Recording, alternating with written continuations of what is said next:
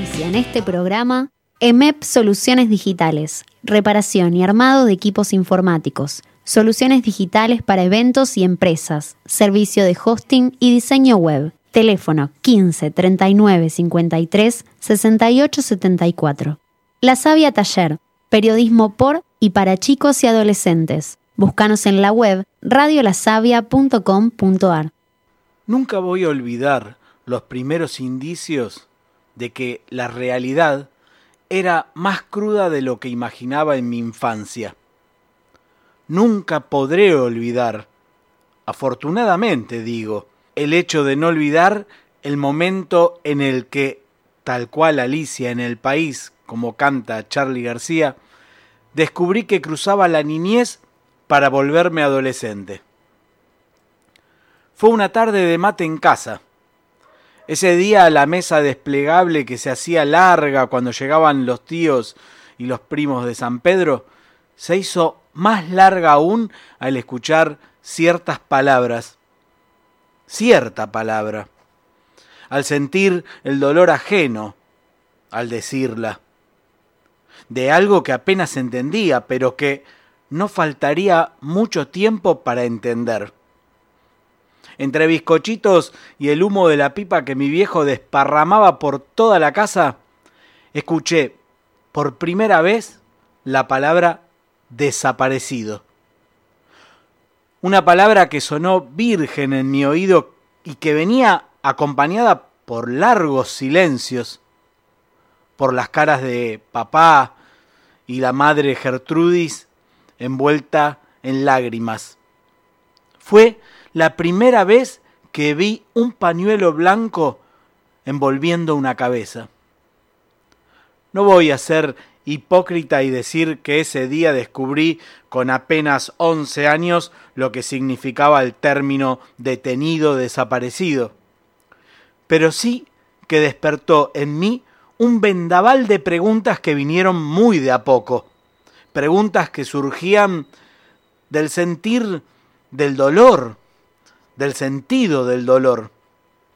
Porque si escuchás a una persona decir desaparecido, a una madre, ¿no? Decir esa palabra, y la madre, Gertrudis, lo decía en este caso, lo decía retorciendo el alma de pena. Claramente, si tenés un poco de empatía, te agarra curiosidad de saber por qué tanta congoja, tanto llanto al decir esa palabra. Pasa que tengo que decir también que a medida que iba preguntando, mi viejo no era muy expresivo con las respuestas. Me retaseaba información. En un acto de prudencia, ¿no? No de egoísmo. Pero yo quería saber. Yo quería saber. Porque esa señora que hablaba sin parar y que me hacía reír tanto, también frenaba literalmente el tiempo y el espacio con su desconsuelo, un desconsuelo profundo. Y cada vez que venía a casa trataba de enterarme un poquito más y la escuchaba desde la escalera, así a escondidas. Era risa Gertrudis, era locura de divagues, porque era muy graciosa, pero también era carne viva contando los momentos más crueles que vivió en su vida. Era tristeza infinita narrando la secuencia exacta del día que se llevaron a su hijo. Era también, para mí, el despertar hacia un mundo que hasta entonces desconocía, la cara más cruenta de la humanidad y de lo que era capaz de hacer el ser humano. Gertrudis contaba lo que le hacían los milicos. La llamaban, le decían que su hijo estaba en Europa de vacaciones, la volvían a llamar, le decían, mamá, ¿sos vos? Y ella quería creer que era la voz de su hijo. La llamaban una y otra vez diciéndole, vieja hija de puta, te tendrías que haber muerto con tu hijo. Mi viejo la contenía estaba comprometido con la búsqueda de su hijo. Supe después de más grande. Y fue ahí también, en esos tiempos, que comprendí también por qué papá forraba la tapa de los libros sobre peronismo y anarquismo con ese papel afiche negro que no dejaba traslucir ni una milésima de tinta. Entendí la fobia que papá le tenía a todo aquel que usara un falcón verde. Entendí la tristeza en medio de la alegría del Mundial 78 y comprendí también por qué me dijo una vez de lo que se hablaba en casa no se tenía que contar en la escuela, porque un día le dije orgulloso que le había retrucado a mis compañeros que lo que se decía de la guerra de Malvinas en los medios era todo mentira del gobierno militar. Ingenuidad, ¿no? La barrera de la ingenuidad. A Gertrudis, por suerte, tengo que decir que la abracé muchísimas veces, sin saber mucho por qué, porque, como les digo, no sabía ni un céntimo de lo que pasaba en el país a mis 11 años. Y hoy creo que esos abrazos se me metieron en el cuerpo y en la memoria. Y en un día como hoy, Día Nacional por el Derecho a la Identidad, 43 aniversario de Abuelas de Plaza de Mayo, cumpleaños número 90 de Estela de Carlotto, puedo decir que gracias a esas charlas que papá y la madre de Plaza de Mayo, Gertrudis, mantuvieron en casa, tengo la memoria más viva que nunca, ahora y siempre, nunca más.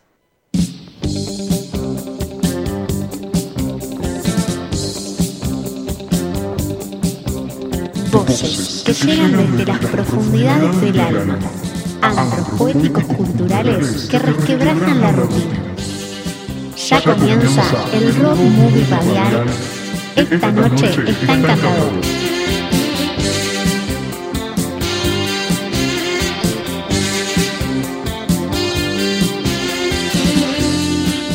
¿Qué tal? Bienvenida gente, linda gente de Buenos Aires, de Rosario, de Benito Juárez, porque también tenemos a Azul Bianchi, que es de Benito Juárez.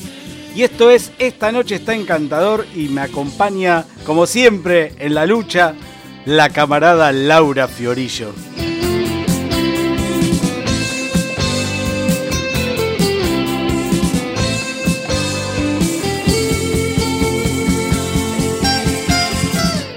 Quien les habla es Mae Kerko, ahí transmitiendo también desde el Facebook con una camarita medio trabada, pero bueno, o sea, vamos tratando de mejorar un poco la tecnología, pero los FPS no nos ayudan.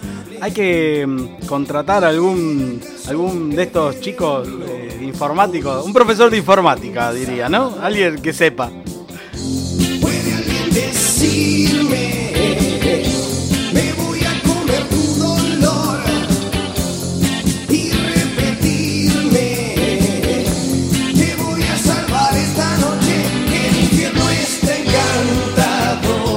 infierno está muy encantador y hoy más que nunca porque la tenemos a Laurito, Laurita Fiorillo entre dos, entre dos, ahí, miren el Facebook, entre dos.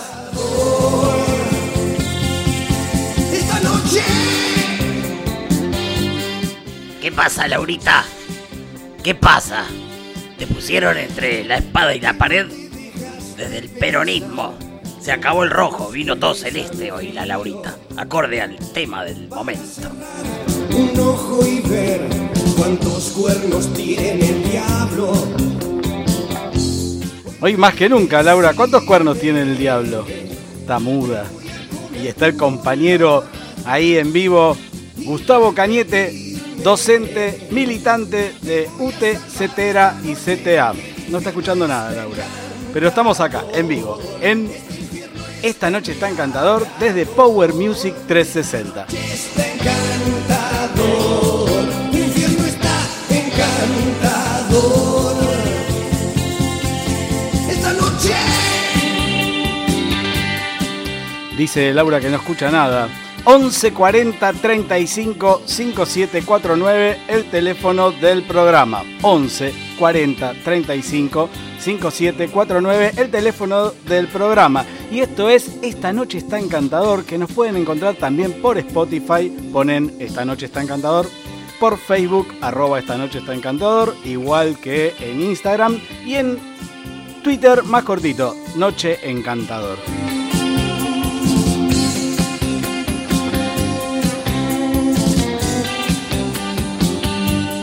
Decía Laura que te tienen acorralada hoy.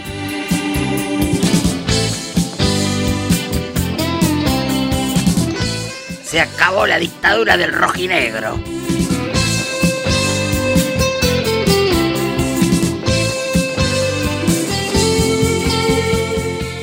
Tengo un aporte para darte, Laurita. ¿Ah, sí? ¿Tenés aportes? Tiene aportes el compañero. Compañero, ¿no?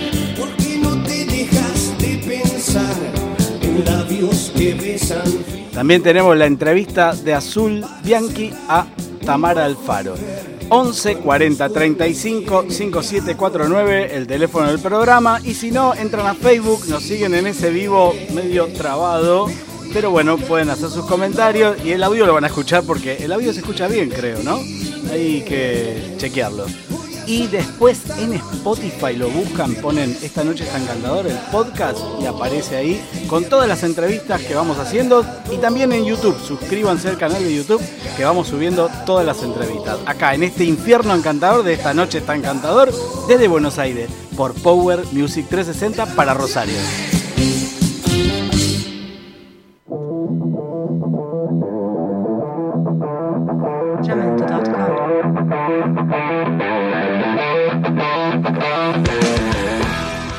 ¿Qué tal? Buenas noches, queridas y queridos bonaerenses, rosarinos, Laurita Fiorillos y Gustavo Canietes. ¿Cómo andan ustedes? A ver si los escucho.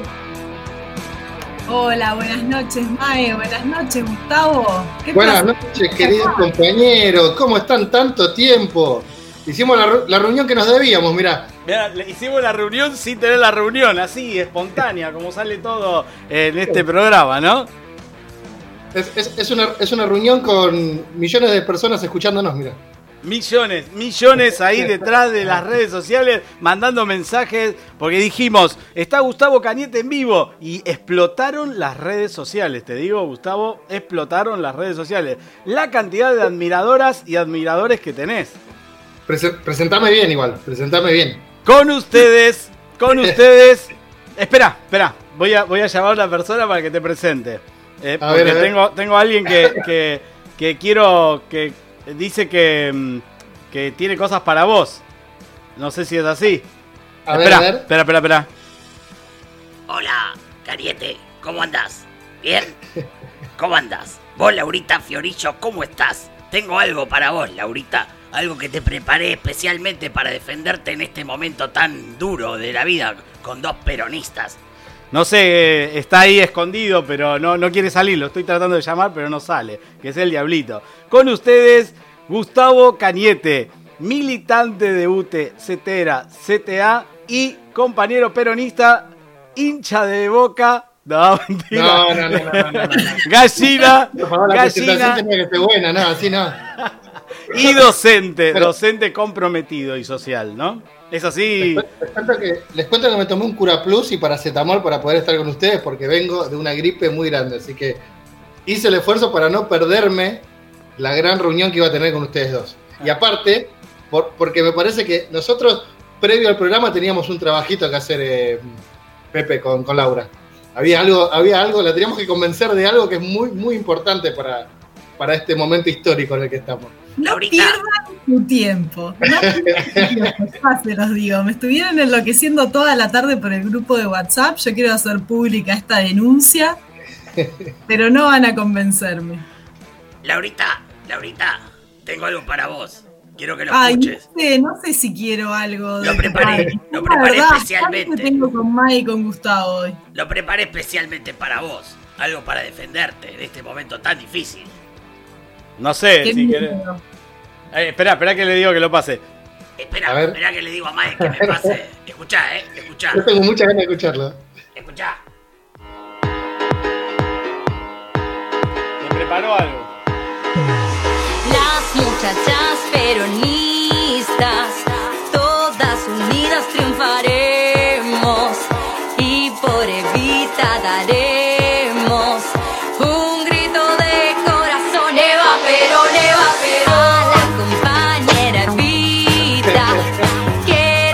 Apagó la cámara, apagó la cámara. Sí, se fue, se fue, Se fue. se fue. Aparte buscó, buscó algo especial para vos, ¿eh? No, no es que, a ver, tiró la, la marcha, la clásica que conocemos todos. Buscó. Está bien, me, me gustó el, el esfuerzo. Son dos cachivaches, la verdad. O tres, no sé.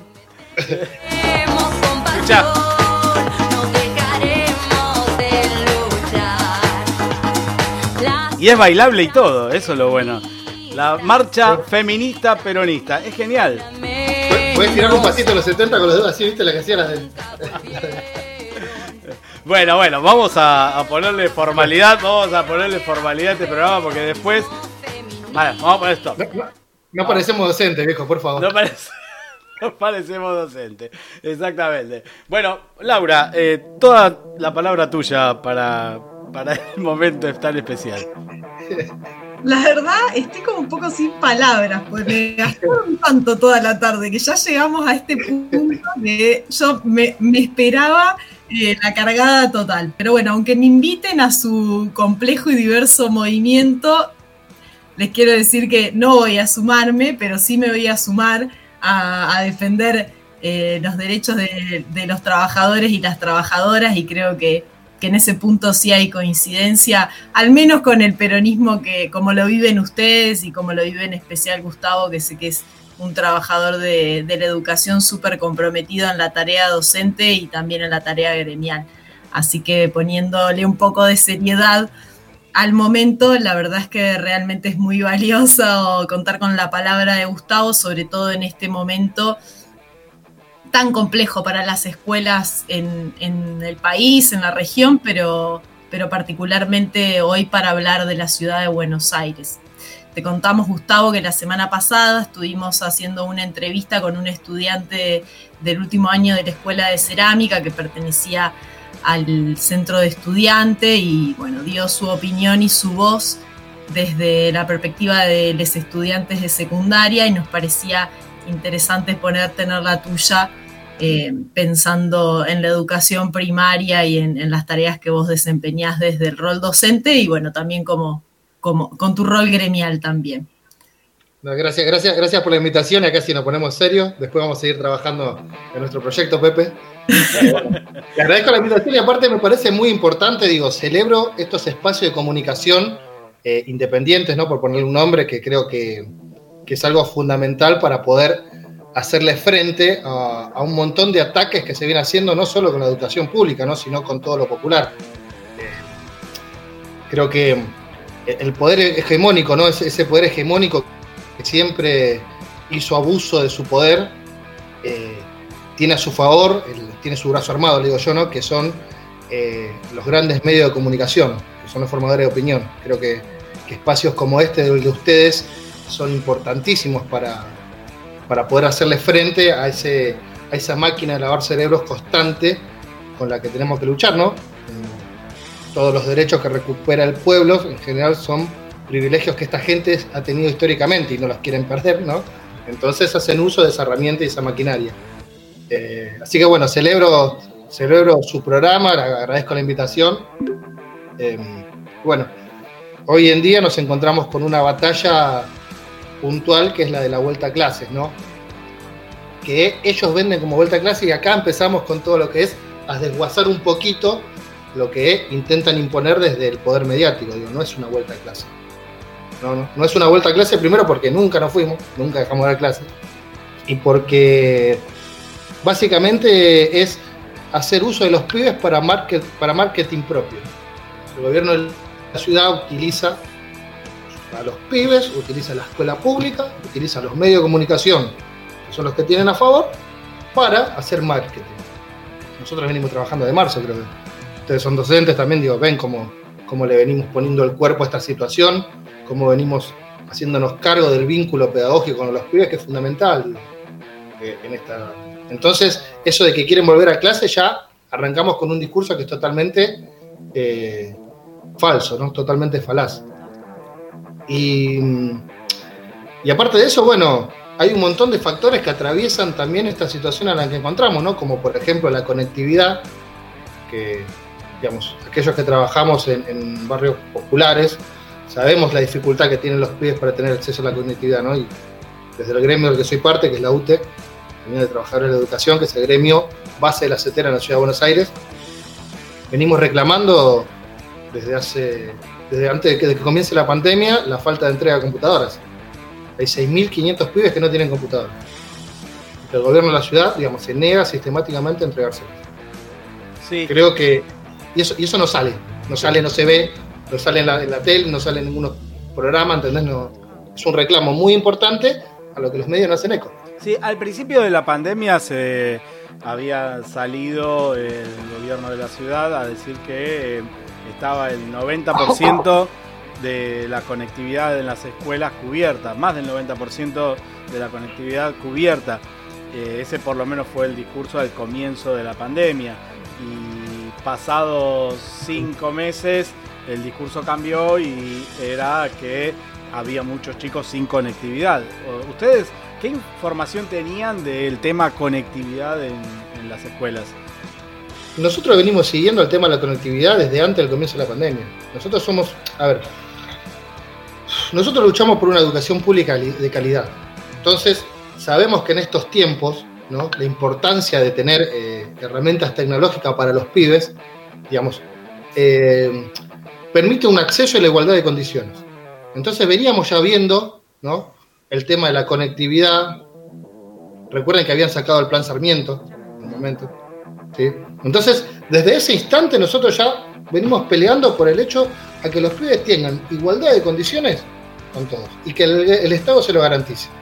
Y es por eso que venimos con el reclamo de la conectividad, de las computadoras, del wifi para los pibes que tengan que viven en barrios populares.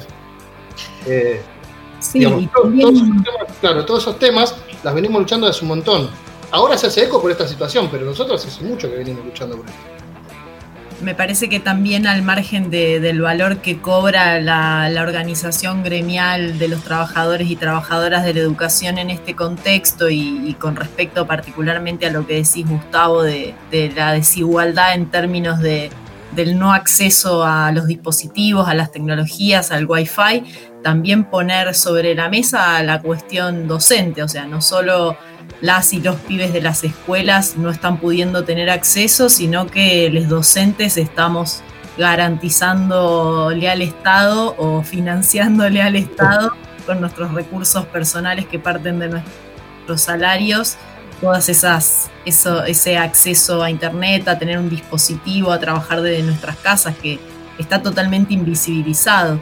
Y como vos decías cuando empezábamos en los medios masivos de desinformación, como les decimos nosotros, eh, intentan todo el tiempo esa avanzada sobre la escuela pública y sobre los docentes para, para desfenestrarnos, para quitarle valor a nuestra palabra, a nuestra tarea.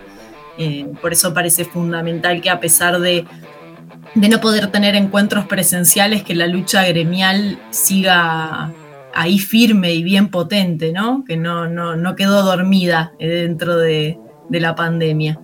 No, digo, ponete a pensar que, que, digo, no, pensemos, no ponete a pensar, digo, no, porque me gusta hablar en colectivo, digo, somos, somos parte de un colectivo y me parece que la idea es que entre nosotros nos demos herramientas para ser cada vez más autónomos e independientes, ¿no? Que a, este- al- que a- a estos grupos, a la clase dominante, eh, siempre apunta a, a un individualismo y a partir la organización, ¿no? Siempre se plantean los términos de fracaso, éxito, ¿por qué? Porque la idea es que vos hagas la tuya solo y que lo conseguís, lo conseguís por tus medios, eh, cuando en realidad, digamos, somos conscientes de que eso no es así. De que para que eso suceda, digamos, tiene que haber un colectivo, un grupo, ¿no? Que somos parte de una sociedad. Nosotros como trabajadores de la educación, como educadores, digo, apuntamos a tener una sociedad mucho mejor, ¿no? en, en el que se priorice la solidaridad, el compañerismo, la bondad. Digo, son palabras que muchas veces suenan cursi o las que quizás no se tienen en cuenta, ¿no? Pero creo que es fundamental para poder crear una sociedad mejor de la que estamos. Eh, y es por eso que, también digo, ayornándonos a los nuevos tiempos, ¿no? Y planteando un poco esto de las nuevas tecnologías, digo, una computadora no es una máquina de entretenimiento para un pibe. Es, es una herramienta que le permite igualdad de oportunidades. Porque hay que tener en, en cuenta eso, digo, un pibe con una computadora puede hacer maravilla. Digo, y si el Estado se lo garantiza, vos le garantizás al pibe que pueda tener igualdad de oportunidades con pibes de quizás otros lugares que tengan eh, mayor poder adquisitivo. Claro, claro, claro. Este, al principio del programa eh, hablaba sobre esto del, de- del día de hoy, ¿no? Del, justamente es un día de la identidad y hablaba de, también de una- un hecho que me pasó de chico, ¿no? De- del tema de mi viejo, de la, de la militancia peronista y tenía para sacar un poco del tema esto del- del- de la ciudad, ¿no? Eh, y más hablando de vos, ¿no? El hecho de ser docente y militante, ¿cómo se lleva en una escuela de- en donde a veces hablar de política es como mal visto? Mira, toda pedagogía es política. Partamos de la base. ¿Cómo vos arrancás los contenidos curriculares? Digamos, acabamos, de pasar el 12 de octubre, ¿no? Vos lo podés trabajar como una como un encuentro de dos civilizaciones o como un genocidio. Eso es una decisión política. ¿Cómo lo trabajas? El tema es que, repito, desde los medios de desinformación o desde el poder hegemónico lo que quiere hacerse es cambiarle el rol y, y- y decir que la política es mala, ¿no? que la pedagogía es mala. A ver, Sarmiento cuando creó el sistema educativo argentino tenía una visión política de qué país quería. Se puede estar de acuerdo o no con Sarmiento, que también son discusiones para dar. Pero él tenía una, una lógica y una, y una visión política de lo que quería.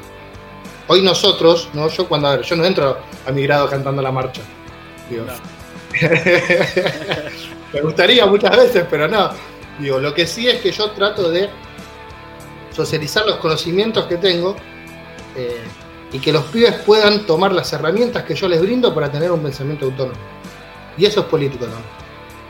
Porque esos pibes, con esas herramientas, van a poder hacerle frente a lo que veníamos hablando recién, cómo se plantan frente a una sociedad teledirigida, en la que muchas veces eh, discutir está mal, en la, que, en la que muchas veces se trata el populismo, ¿no? Digo, hoy en día está eh, en boga la palabra populismo, ¿no? De eso, ¿no? Que el populismo es malo, cuando la realidad es que si tenés la posibilidad de leer a la Clau, eh, te vas a dar cuenta que no. Pero bueno, digo, eh, la idea es eso justamente, digamos, trabajar la pedagogía desde, desde una política social, de, de- de darle herramienta a los pibes para que tengan esa autonomía de pensamiento, ¿no? Y repito, eh, no, no me gusta poner la palabra inculcando, ¿no? Yo creo que eh, socializando, ¿no? Socializando valores que los pibes puedan tomar y, y que puedan reproducirlos en la sociedad. Sí, sí. Por ejemplo, el tema, el tema del día de, de la memoria y eso es uno de los temas que se, se abordan en algunas escuelas y en otras es como un cuco todavía. O sea, sigue pasando, me consta que sigue pasando que hay escuelas donde hablar del día de la memoria genera como problemas incluso con las familias. O sea, no sé si te ha pasado alguna vez. Sí, a ver, digo, no. El, el año pasado, por ejemplo, tuve. Yo tenía un grado, creo que tenía tercer grado, y trabajé lo que fueron cuentos prohibidos por la dictadura, ¿no? Con los pibes. Y después hice un taller con las familias, con las familias, en la que surgió un debate muy interesante entre los padres, ¿no? Porque había padres que estaban a favor y padres que por ahí estaban en contra. Y fue una clase riquísima, porque yo desde esas dos posturas, a mis pibes les puedo decir, miren, digo, sus padres están discutiendo, hay padres que tienen una posición y padres que tienen otra. Digo, entonces, ese, ese instante de debate, ese instante de discusión para los pibes es un hecho pedagógico. Enriqueciendo. Y yo siempre priorizando como docente el valor que tiene la libertad, la democracia, eh, ¿no? tomando, tomando esos valores que te decía recién, para que los pibes puedan trabajarlos y para que los pibes se puedan apropiar, digo, que no es algo abstracto. Eh, Claro, claro, claro. Bueno, justamente hoy, eh, Laura, quería, eh, justamente hoy estuvimos eh, en las redes, subiendo a las redes, gracias Gustavo también, porque subiste a las redes eh, la convocatoria de Abuelas de Plaza de Mayo, justamente hoy es el Día Nacional por- del Derecho a la Identidad, y bueno, y en, la- en Instagram subimos la, y en Facebook la mano con el nombre. Y me gustó mucho, acá yo puse José, tu foto, Laura, eh, Laura, ahí Gustavo, Gustavo, ahí está. Este, se, me- borró. eh, me Soy gustó, docente, mis fibrones no escriben nunca, sépanlo.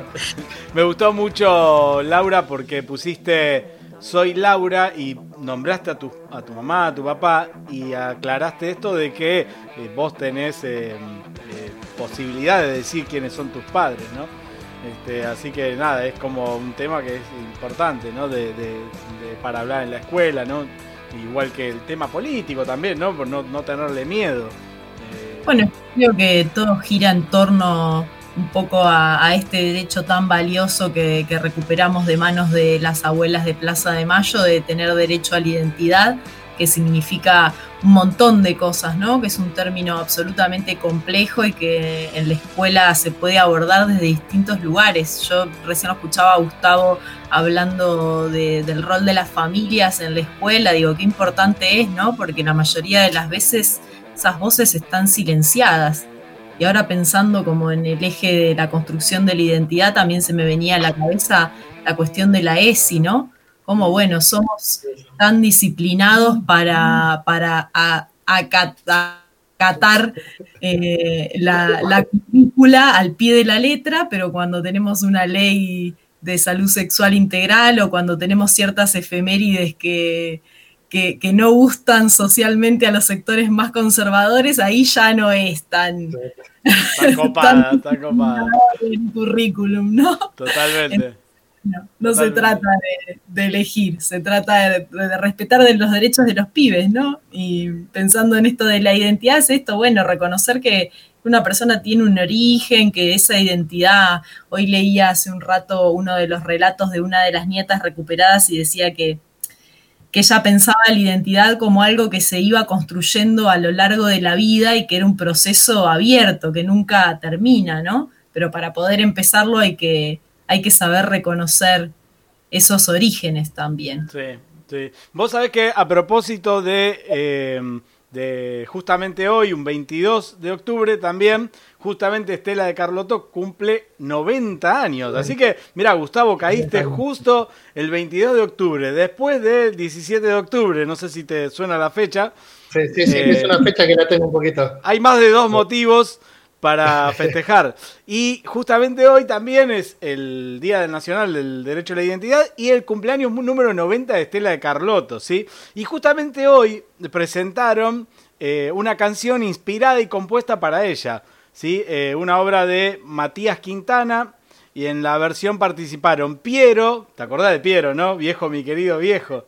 León Gieco, Liliana Herrero, Rally Barrio Nuevo, Lisandro Aristimuño y Agustín Ronconi. Así que mm, les propongo primero escuchar esta hermosa canción que hicieron y después seguimos sí con la charla. ¿Qué les parece, compañeros y Muy, compañeras? cómodo, muy bueno.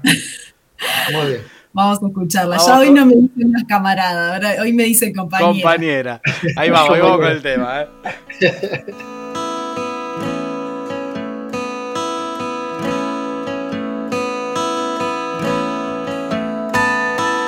Valió la espera la pena, se contagió la vida de los buenos aires que llegan de Olavarría.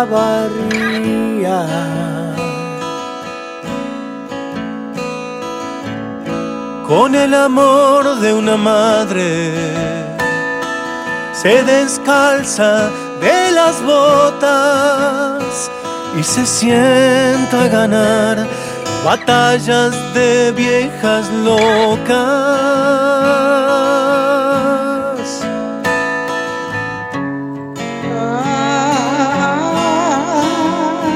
Ay, las manos arrugadas, más fuertes del planeta,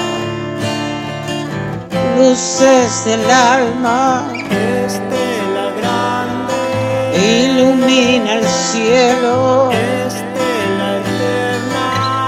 que la tormenta ya no regresas con sus rayos de sol alejándola.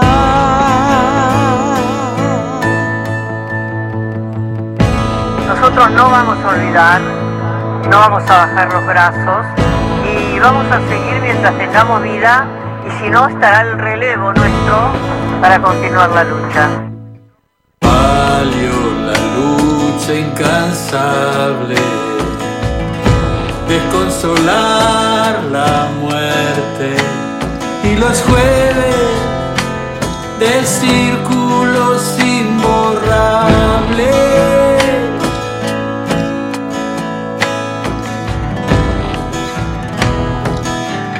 Los consejos de una abuela que no tuve en la escuela. Los tomé por amor y me siento más nieto ahora.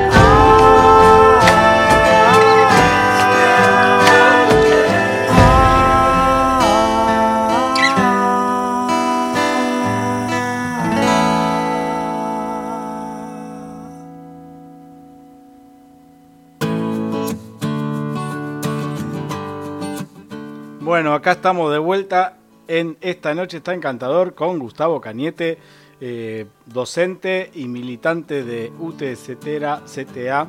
¿Viste todo el, todo el título de mando? Sí. El nombre, el nombre es más largo que los años de trabajo. Este, en vivo desde esta noche está encantador por Power Music 360, que es una radio de Rosario. ¿Sabías, Gustavo? Ah, Estamos mirá, ahí. me quiero. Muy bueno, muy bueno. Tengo muchos amigos en Rosario. En Rosario está la compañera Soña Leso también, secretaria general de, de la CETERA. Tengo muchos amigos también que son parte de, de ANSAFE, que es el sindicato docente de, de Rosario. Así que si hay algún compañero docente escuchando, le mando un abrazo grande. Dale, ahí pueden mandar mensajes al 11 40 35 57 49. ¿Sí? Laura, ¿qué querías decir algo? Sí, quería hacerle una pregunta a Gustavo, porque se rumorea por ahí que es un gran lavador de platos. Pero hablando de la identidad, Gustavo, si tuvieras que contarnos cuatro o cinco cosas esenciales que conforman tu identidad, ¿cuáles serían? Eh, bueno, el peronismo, la docencia, el fútbol, em, la timidez. No, no, no, no, eso no, no. no, no. No, esa cachala. No, eh, creo que el compañerismo, compañerismo es algo que, que me ha ayudado mucho. Y, y la alegría. Yo creo que la alegría es fundamental para poder llevar adelante cualquier tipo de proyecto en la vida, ¿no? Digo, más cuando todo el tiempo vemos que se quieren avasallar eh, derechos o, o situaciones en las que uno pueda estar mejor. Creo que la alegría es fundamental para esto. Digo, eh, yo pensaba en esto de la identidad, ¿no? Y de la y, proteger la vida, ¿no? De, resaltar la vida, esta situación en la que nos encontramos hoy, ¿no? Que, que quieren volver a clases en medio de una pandemia, ¿no? Donde tanta gente perdió su vida. Eh, y creo que en algún punto viene, viene a, razón de lo que dijo Macri en un momento, ¿no? Que, que, había que lo contó Alberto, que dice que Macri cuando se juntaron le dijo que se mueran los que tengan que, morir, ¿no? Por la pandemia. Creo que nosotros tenemos una, una visión y, y un estilo de vida, ¿no? Y una proye- un proyecto de vida que es totalmente antagónico a ese. Eh, que no muera nadie. Digo, que no muera nadie. Por eso estamos en la situación que nos encontramos y cómo, cómo estamos luchando contra el gobierno este, ¿no? Que, que va a ser marketing, quieren volver a clase. Digo, pónganse a pensar que hoy justo estaba viendo números también. Creo que una, una medio ñoño, ¿no? Siempre está buscando eh, solventar su argumento. Digo, el- el- la ciudad de Buenos Aires tiene 141 fallecidos cada 100.000 habitantes, ¿no? Tiene 4.615 contagiados cada 100.000 habitantes también. Es eh, la jurisdicción con más eh, fallecidos y con más contagiados cada 100.000 habitantes. Y así se quiere volver a clase. Digo, nosotros el 13. A ver, espero que lo tenía anotado acá. Mm, nosotros cuando empezamos ¿no? El- el- a, frenar esta situación, eh, eh, nosotros frenamos siete protocolos. Digo, nosotros como parte de un sindicato y como el colectivo docente, ¿no? Los protocolos que querían imponer desde el gobierno de la ciudad. Y cuando se suspendieron las clases, eh, había 50 contagios por día y no había fallecidos, ¿no? Que fue el 16 de marzo, acá lo encontré. El 16 de marzo. Hoy, ¿no? Con estos datos que acabo de tirar, quieren volver a clase, digo. Teniendo en cuenta que el año que viene es legislativo y justamente con esto de querer hacer marketing, quieren hacer propaganda con la vida de los pibes, con la vida de los trabajadores, y me parece totalmente nefasto, ¿no? Y Gustavo, las personas que nos escuchan, no todos eh, y todas son trabajadores y trabajadoras de la educación. ¿Vos podrías comentar concretamente qué cuestiones no están garantizadas para este regreso a la escuela? Mira, eh, desde ya el tema de la salud, que es prioridad, creo que nosotros como, como docentes, digo, yo, ah, digo, yo y, creo que, que lo hablo en general con, con los compañeros con, con los que trabajo y, con los que he visto en, en la cantidad de años que tengo ¿no? en la docencia, eh, no, no apuntamos solamente a enseñar a leer y a escribir a los pibes, ¿no? a que sumen y a que resten. Creo que priorizamos mucho la seguridad, el cuidado y lo social. Eh, hoy en día tenemos muchos chicos que viajan de provincia ¿no? de Buenos Aires a Capital, por ejemplo, que toman medios de transporte, que son focos de contagio, ¿no? Eh, el hecho de, de andar en las calles, eh, digo, y eso no, no está garantizado. Por otro lado, nosotros cuando entregábamos la, la comida, ¿no? Cuando entregábamos las viandas, que- las bolsas, las bolsas, unas bolsitas que también no, no- llegaban a, a cubrir las necesidades que tenían los pibes, ¿no? Eh, y las pibas. Eh, eh, no teníamos barbijos, no teníamos guantes, no teníamos alcohol de gel, todo eso lo ponían los docentes. Todo- todo- y eso es algo constante, digo. Nosotros los educadores estamos todo el tiempo poniendo recursos para poder garantizar eh, esto que el Estado no, no garantiza. Eh, yo te doy un ejemplo concreto. En mi escuela, por ejemplo, yo la escuela hoy estoy trabajando en una escuela de mataderos. Nosotros no tenemos escuela. Nosotros estamos de prestado en una escuela que es la, la técnica. Porque la escuela que nos tendrían que haber entregado a nosotros, la obra no se finalizó y así nos vienen bicicleteando hace, hace más de un año. Entonces nosotros estamos de prestado en un edificio que no es nuestro. No tenemos un lugar propio. Eso ya contradice la situación en la que vos te puedes encontrar. Y de ahí, imagínate imagínate todo lo que puede, eso puede, llevar, ¿no? Digo, siempre se promete ante los medios y se jura y se perjura ante los medios, pero después la realidad objetiva no sucede. No tenés alcohol en gel, no tenés barbijo, no tenés guantes, no tenés las herramientas. Creo que han salido, no sé si han podido ver las fotos del- de, los pibes que empezaron y las pibas que empezaron la clase el otro día, que estaban limpiando ellos sus bancos. Había un nene que estaba, había un nene y una nena que estaban sentados en el rayo del sol, digo, ¿no? Eh, y después la, la imagen esa nefasta del, del- del alumno sentado y 20 periodistas alrededor, ¿no? Atosigándolo, creo que situaciones son las que no te garantizan que pueda haber eh, que puedan haber clases normales. Y a su vez, repito, no son clases, porque los pibes no van a venir a la escuela con una tarea pedagógica. Dicen tareas de revinculación. Van a estar para hacer tareas de eh, recreación, revinculación entre ellos. Digo, son palabras formales que ponen para eh, dibujar, ¿me entendés? Y poder presentar y llevar a cabo lo que ellos quieren. ¿Y vos qué opinás sobre la relación con, ves el panorama, el mapa general, al margen de que tu militancia y tu tarea esté centrada en la ciudad de Buenos Aires? ¿Qué, qué sucede en la provincia? ¿Está por plantearse algo parecido a lo que se plantea la ciudad? ¿No? ¿Qué vínculos hay con Nación con respecto a esta toma de decisiones? Y acá hay decisiones políticas que son, ya te repito, desde el posicionamiento y la ubicación en la que se encuentran los sectores. Digo, el gobierno de la ciudad es un eh, es algo más de marketing, ¿no? Digo, responden a una lógica política a la que no adhiero claramente y veo que, que prioriza eh, el mercado, prioriza los negocios por sobre la vida, ¿no? Y, los derechos, que creo que, que en provincia de Buenos Aires, ¿no? Por poner un antagónico, o, o a nivel nacional, no es, no es así. Eh, nosotros venimos de cuatro años en lo que vimos cómo se fue desguazando el país, ¿no? Y la educación sufrió eso, digo, se bajó el, se bajó lo- la, lo- el presupuesto que había en educación, ¿no? Se bajó el presupuesto que había en educación en el gobierno de Macri. Sí. Claro. Se bajó eso, digo, para que vean la lógica que se, que- con la que se maneja esta gente, digo, no, no se preocupan por la educación. Y es, un- es una mentira. Y repito, tienen los medios a favor que todo el tiempo los están cubriendo. Eh, Sí. No, yo lo, lo que te quería preguntar era cuando, cuando empezaron con todos estos, todo, todo esto de las clases, digamos, que se armó este, este, estos grupos de, por ejemplo, de WhatsApp, eh, se- los, los docentes armamos, voy a decir armamos porque yo también estuve, eh, y entre todo este momento del armado de estos grupos de WhatsApp, de las clases por Zoom, en todo este tiempo eh, no hubo ninguna organización por parte del Estado apoyando esto, sino que fue más que nada iniciativa de cada escuela y de cada comunidad de acuerdo a la conectividad que tenían, ¿no?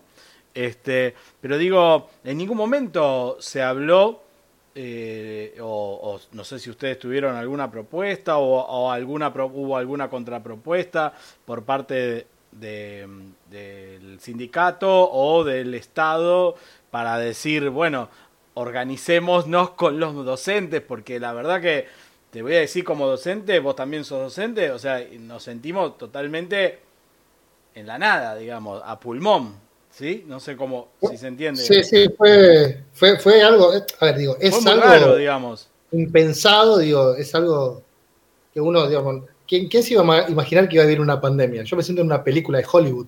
Claro, es que por un lado, claro, por un lado eso, por un lado eso de, vos decías, bueno, en un mes, esto es un mes o dos semanas, pero Claro, hasta sí, ahí yo lo entiendo. Estaba relajado. Sí, de entrada a- estamos todos relajados, así, decíamos, bueno, pasa, pasa. Hasta ahí yo lo puedo entender, pero lo que yo no puedo entender es cómo siguió pasando el tiempo y al día de hoy no hay ni siquiera una plataforma eh, gratuita para conectividad por celulares, por ejemplo. No sé si, si eso surgió en algún momento, en algún debate o algo.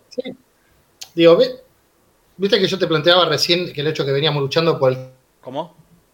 tema de las computadoras, cerró el plan Sarmiento. Eh, digo, eso se venía, se venía peleando y se venía trabajando. Y, y en cuanto a- al tema de la organización, yo creo que si hay algo que tenemos los docentes es que tenemos una capacidad de reinventarnos todo el tiempo, ¿no?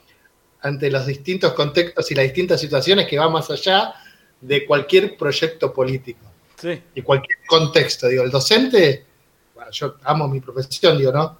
Eh, digo, tenemos, tenemos esa, esa bipolaridad que a veces querés aco- tirarte a llorar y a veces venir recontra feliz porque por cómo te fue ¿no? en el trabajo. Y creo que esas herramientas ¿no? que, que de, de- de invención eh, se fueron socializando, digo. ¿no? El, el tema, al vernos tan, tan vulnerables ante este nuevo contexto, los docentes decíamos, che, yo hice esto, voy Hoy se corta ahí. voy a hacer esto, digo, las reuniones de la escuela, por ejemplo, con los compañeros, las reuniones de ciclo, trabajamos, ahí, ahí se escucha, Sí, me sí, están sí. cortando. El- el gobierno de la ciudad le está, le está le van a mandar jaque como el de- a ustedes dos. A la, a la hora por Perdita llegó por Peroncho, mira. Yo te dije, Pepe, que no lo invitáramos y vos insististe, insististe. No, pero Eh, digo, No, digo, en ningún Sí, sí, momento, te escucho, te escucho. o sea, en ningún momento, o sea, lo, lo que llama la atención es esto de que, bueno, decís, estás solo, en, estás solo, estás solo y en la organización de cada escuela, como se pueda. Sí, sí, igual también, digamos, pensemos esto y cambiemos un poco ese de que estás solo, porque creo que nosotros estamos en- acompañados. Vi, en, estos momentos que estamos en este conflicto, eh, estamos te- teniendo reuniones con los compañeros de la escuela, con reuniones a nivel eh, distrital. Creo que mm, nos quieren hacer sentir que estamos solos, pero en realidad, digamos, estamos muy acompañados. Y no nos damos cuenta de eso. Creo que se juega mucho con el tema de la eh, soledad, te repito, del, del individualismo, cuando en realidad tenemos que tener por ahí esa, esa, mm, esas ganas de pedir ayuda ¿no? o de acercarnos al compañero. Creo que este contexto sacó algo muy bueno de, de- de los trabajadores en general, ¿no? que fue esta cuestión de compartir y de poder organizarse. Eh, y, y- y de uno no sentirse solo. Yo te, te lo hago en personal, digo, a mí el acompañamiento de mis compañeros me, me sirvió un montón, digo. Primer, la primera semana era Brad Pitt en una película, la segunda ya era tipo el malo de esa película, la tercera ya no quería estar en la película y después de la cuarta ya quería digamos, que pase rápido. Digo. Claro. Y, y el acompañamiento, digo, el compañerismo fue lo que, los que a uno lo, lo- lo ayudó a- y lo sigue ayudando hasta el día de hoy, ¿no? A sostener esta situación. Coincido totalmente con lo que decís, Gustavo, y me parece que ese acompañamiento viene como desde, desde un montón de planos distintos, ¿no? Porque en todos estos meses que tuvimos que readaptar nuestra tarea a algo totalmente inesperado, entre los docentes se han compartido programas, aplicaciones, han compartido también, no doy más, no aguanto más esta modalidad, estoy súper angustiada, ¿no? Hemos compartido La contención, el- un montón de cosas.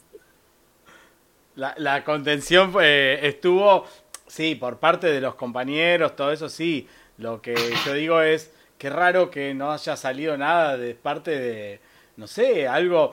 Por ejemplo, me, me hago mucho énfasis en esto del, del- de las aplicaciones, porque por ejemplo, el WhatsApp fue una de las formas de comunicarse de los colegios. Y digo, ¿cómo no se le ocurrió a nadie, no sé, una plataforma gratuita que se instale en los celulares y se pueda y se pueda eh, conectar cualquiera que tenga un celular, que la mayoría de la población de, de alumnos y alumnas celulares tiene, ¿sí?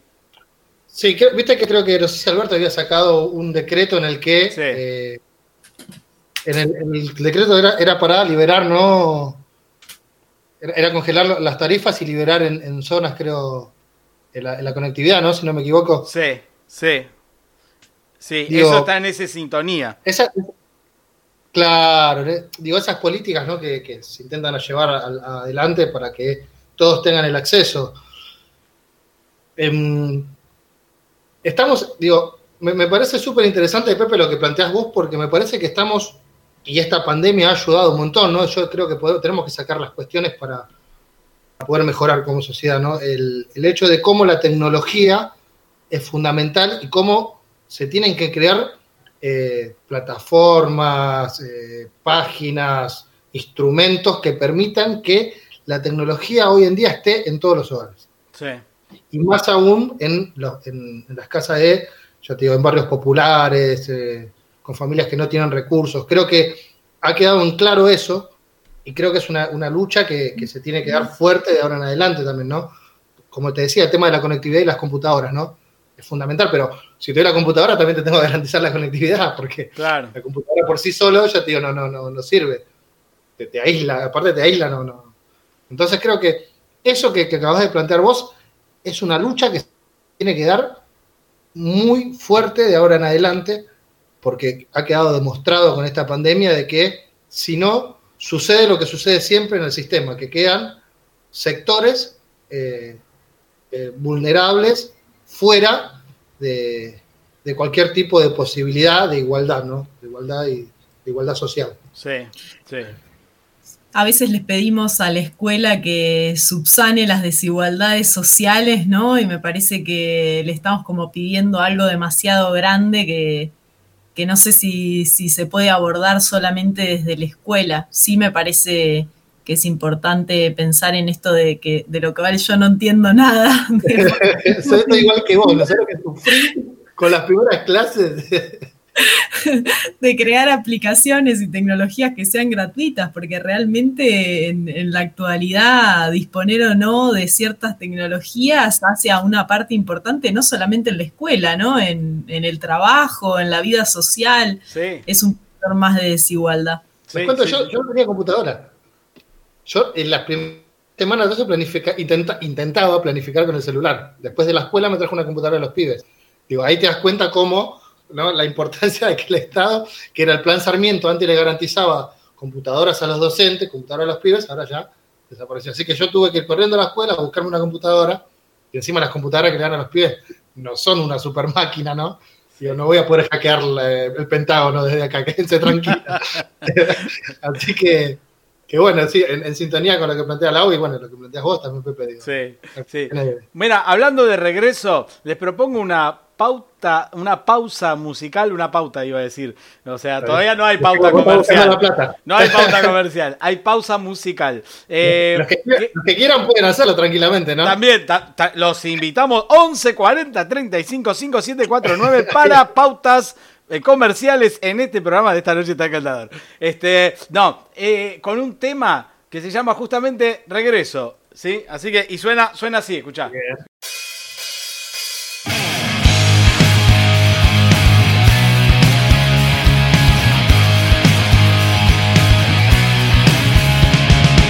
Y ahora en la batea suena Dick con su tema Regreso.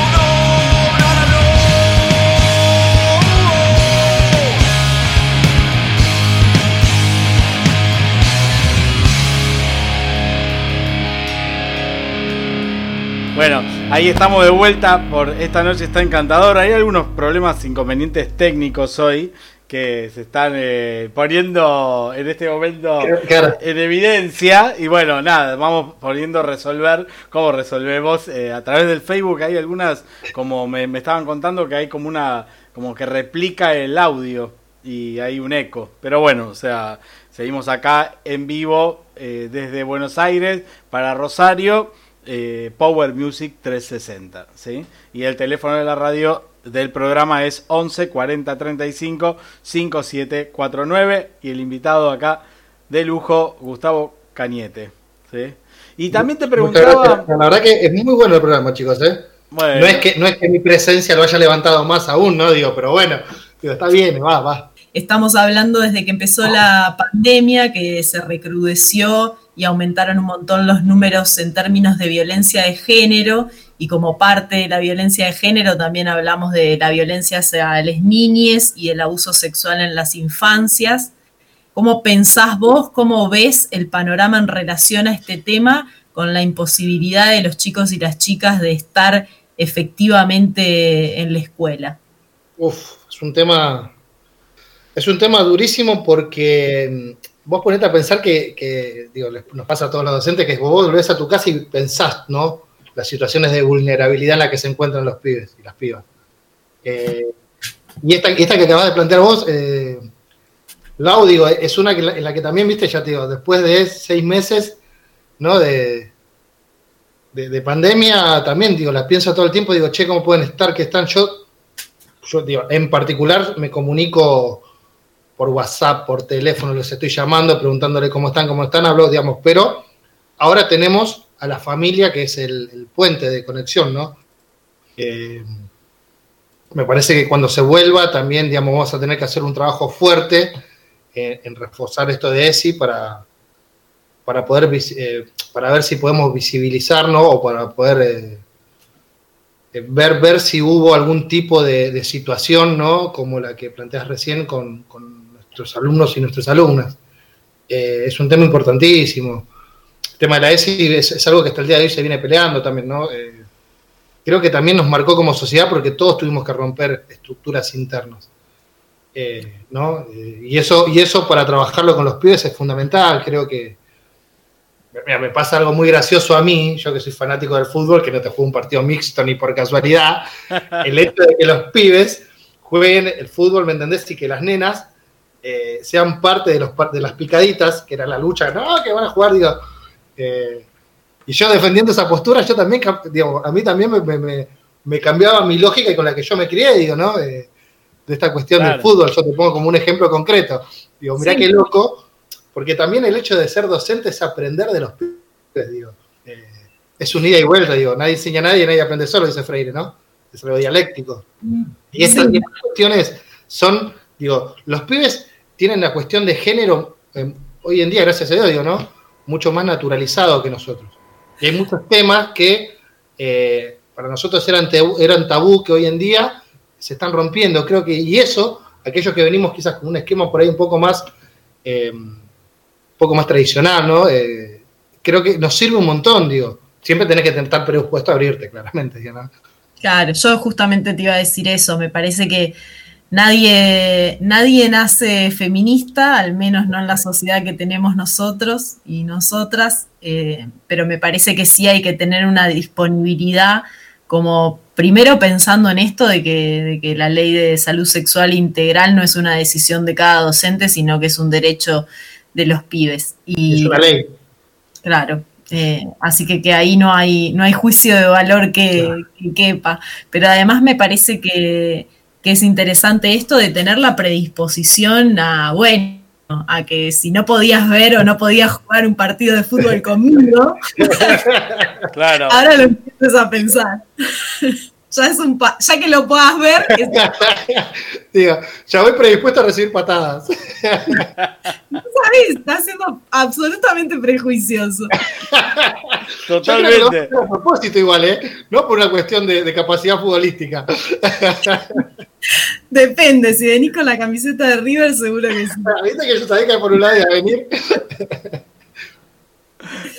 Qué mal, qué mal este, esto, esto, esto habla de, de tipo de militante que es este eh, esta persona que está acá con nosotros. Eh, Gustavo, ¿a, a qué edad empezaste a militar vos? Uy, yo de pibe, yo, mira, mi, mi papá es peronista, es peronista, ¿no? La cara de, bien Laura. ya vengo de cuna peronista. eh, y siempre, digamos, de, de chico en casa se ha tenido muy presente el tema de los derechos. ¿Cómo, cómo? Que yo también vengo de cuna peronista igual. ¿eh? Ah, mirá. Sí, no, no, ya va a volver. Ya vamos, ya vamos a volver. Eh, ahora, ahora después, después seguimos, Pepe, con el, Después- con el trabajo. No, y digo, mis viejos, digo, y, y- y el hecho de, de- de estar de estar siempre pendiente de la situación política, ¿no? Y de siempre, ya te digo, tener al peronismo como, como algo. Yo me crié, yo les cuento. Para contextualizar, yo nací y me crié en una villa, en Villa Jardín. Eh, en una villa en el conurbano bonaerense, vivía en un pasillo. Eh, mi mamá empleada doméstica, mi papá obrero la construcción. eh, pero siempre, digamos, con el concepto de que el peronismo era la herramienta política que teníamos los pobres para poder tener cierto ascenso social, ¿no? De hecho, yo me recibí de docente eh, en un gobierno peronista, ¿no? Con Néstor. Creo que eh, eso siempre se tuvo, digamos, lo tuve presente y, y lo, y lo vi. Después, eh, con los años empecé a, a tener un poco más de presencia en lo que es la militancia sindical, ¿no? Ya que como, como entendía al, al trabajador como columna vertebral de un movimiento, ¿no? Eh, me interesé mucho por el sindicalismo, ¿no? Y, y, bueno, mi rama que es la docente, eh, de entender, estudiar y de apoyar también, digamos, no solo la organización de los docentes, ¿no? Sino de los trabajadores en general. Empecé, no sé, tengo, ahora voy, voy a decir mi edad, yo sé que aparento mucho menos, no tengo 25, para los que nos están viendo, ¿no? Digo, no tengo 25, tengo 40. Eh, digo, y hace más de la mitad de mi vida que, sí, mucho más que, digamos, que soy un militante activo, ¿no? De- igual siempre acompañé las luchas y siempre estoy presente, digo, y me parece interesante, más allá de la chicana con, con- Laura, ¿no? Eh, el hecho de poder tener la cabeza abierta, así como hablábamos recién de la ESI, en esta cuestión de ver a dónde está el enemigo. Y, y lo, y lo pongo como enemigo, ¿no? Como van a decir, oh, digo, no, aquel, un enemigo es aquel que es antagónico a, a un proyecto de vida y a lo que uno tiene como proyección en cuanto a lo que quiere socializar, ¿no? Estamos lo que queremos la igualdad de oportunidades para todos, ¿no? Una sociedad igual, y están aquellos que realmente pelean por su plata. Eh, que esos, esos son los que eh, básicamente nos, nos, nos, nos- nos tiran todo el tiempo con munición gruesa, ¿no? Sí, por eso al margen de la chicana, como decía hoy, eh, al margen del chiste y todo, eh, esto de, de- de- de poder tener presente quién es el enemigo y, saberse que, que hay distintos movimientos que, que estamos en la búsqueda de lo mismo y saber con quién hermanarse, ¿no? Al, margen de que después podamos discutir sobre los Me gusta la sonrisa. Fíjate que.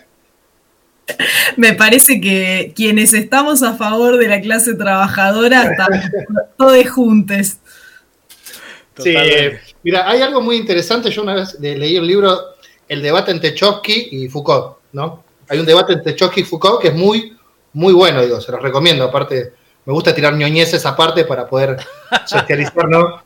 Eh, y, y el presentador, el presentador de ese debate empieza diciendo algo muy interesante. Dice, tenemos dos figuras, ¿no? Dice, y hagan de cuenta que en el medio hay una montaña. Dice, y el objetivo de los dos es cruzar del otro lado.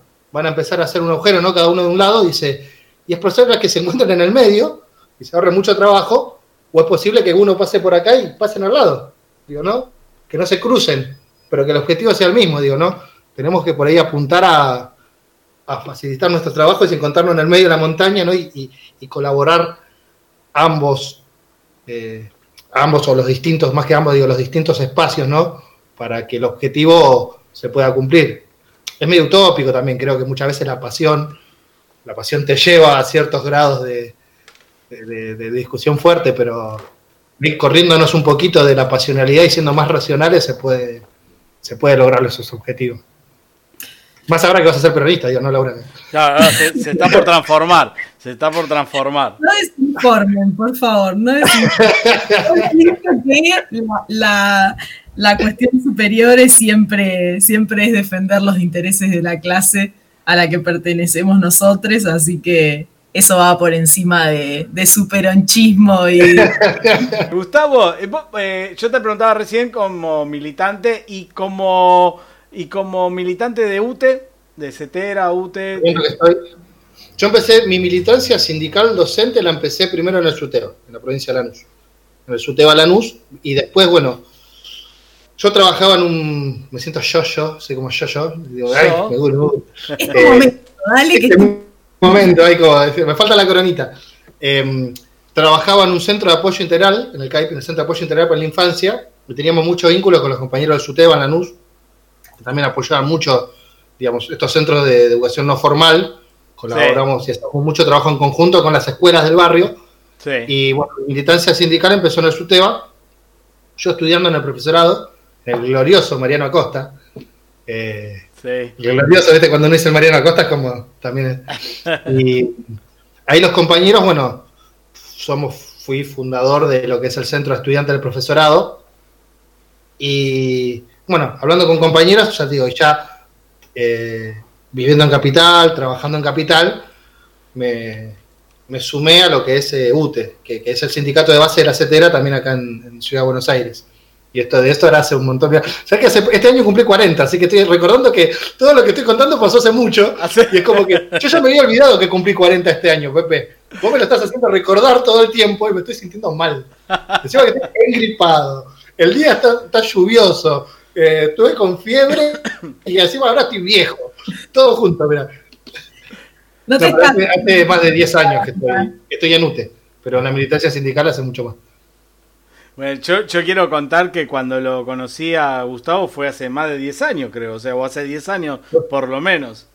Sí, mínimo eran 10 años. Sí, y en, en ese momento, en ese momento recién empezabas a militar, me parece.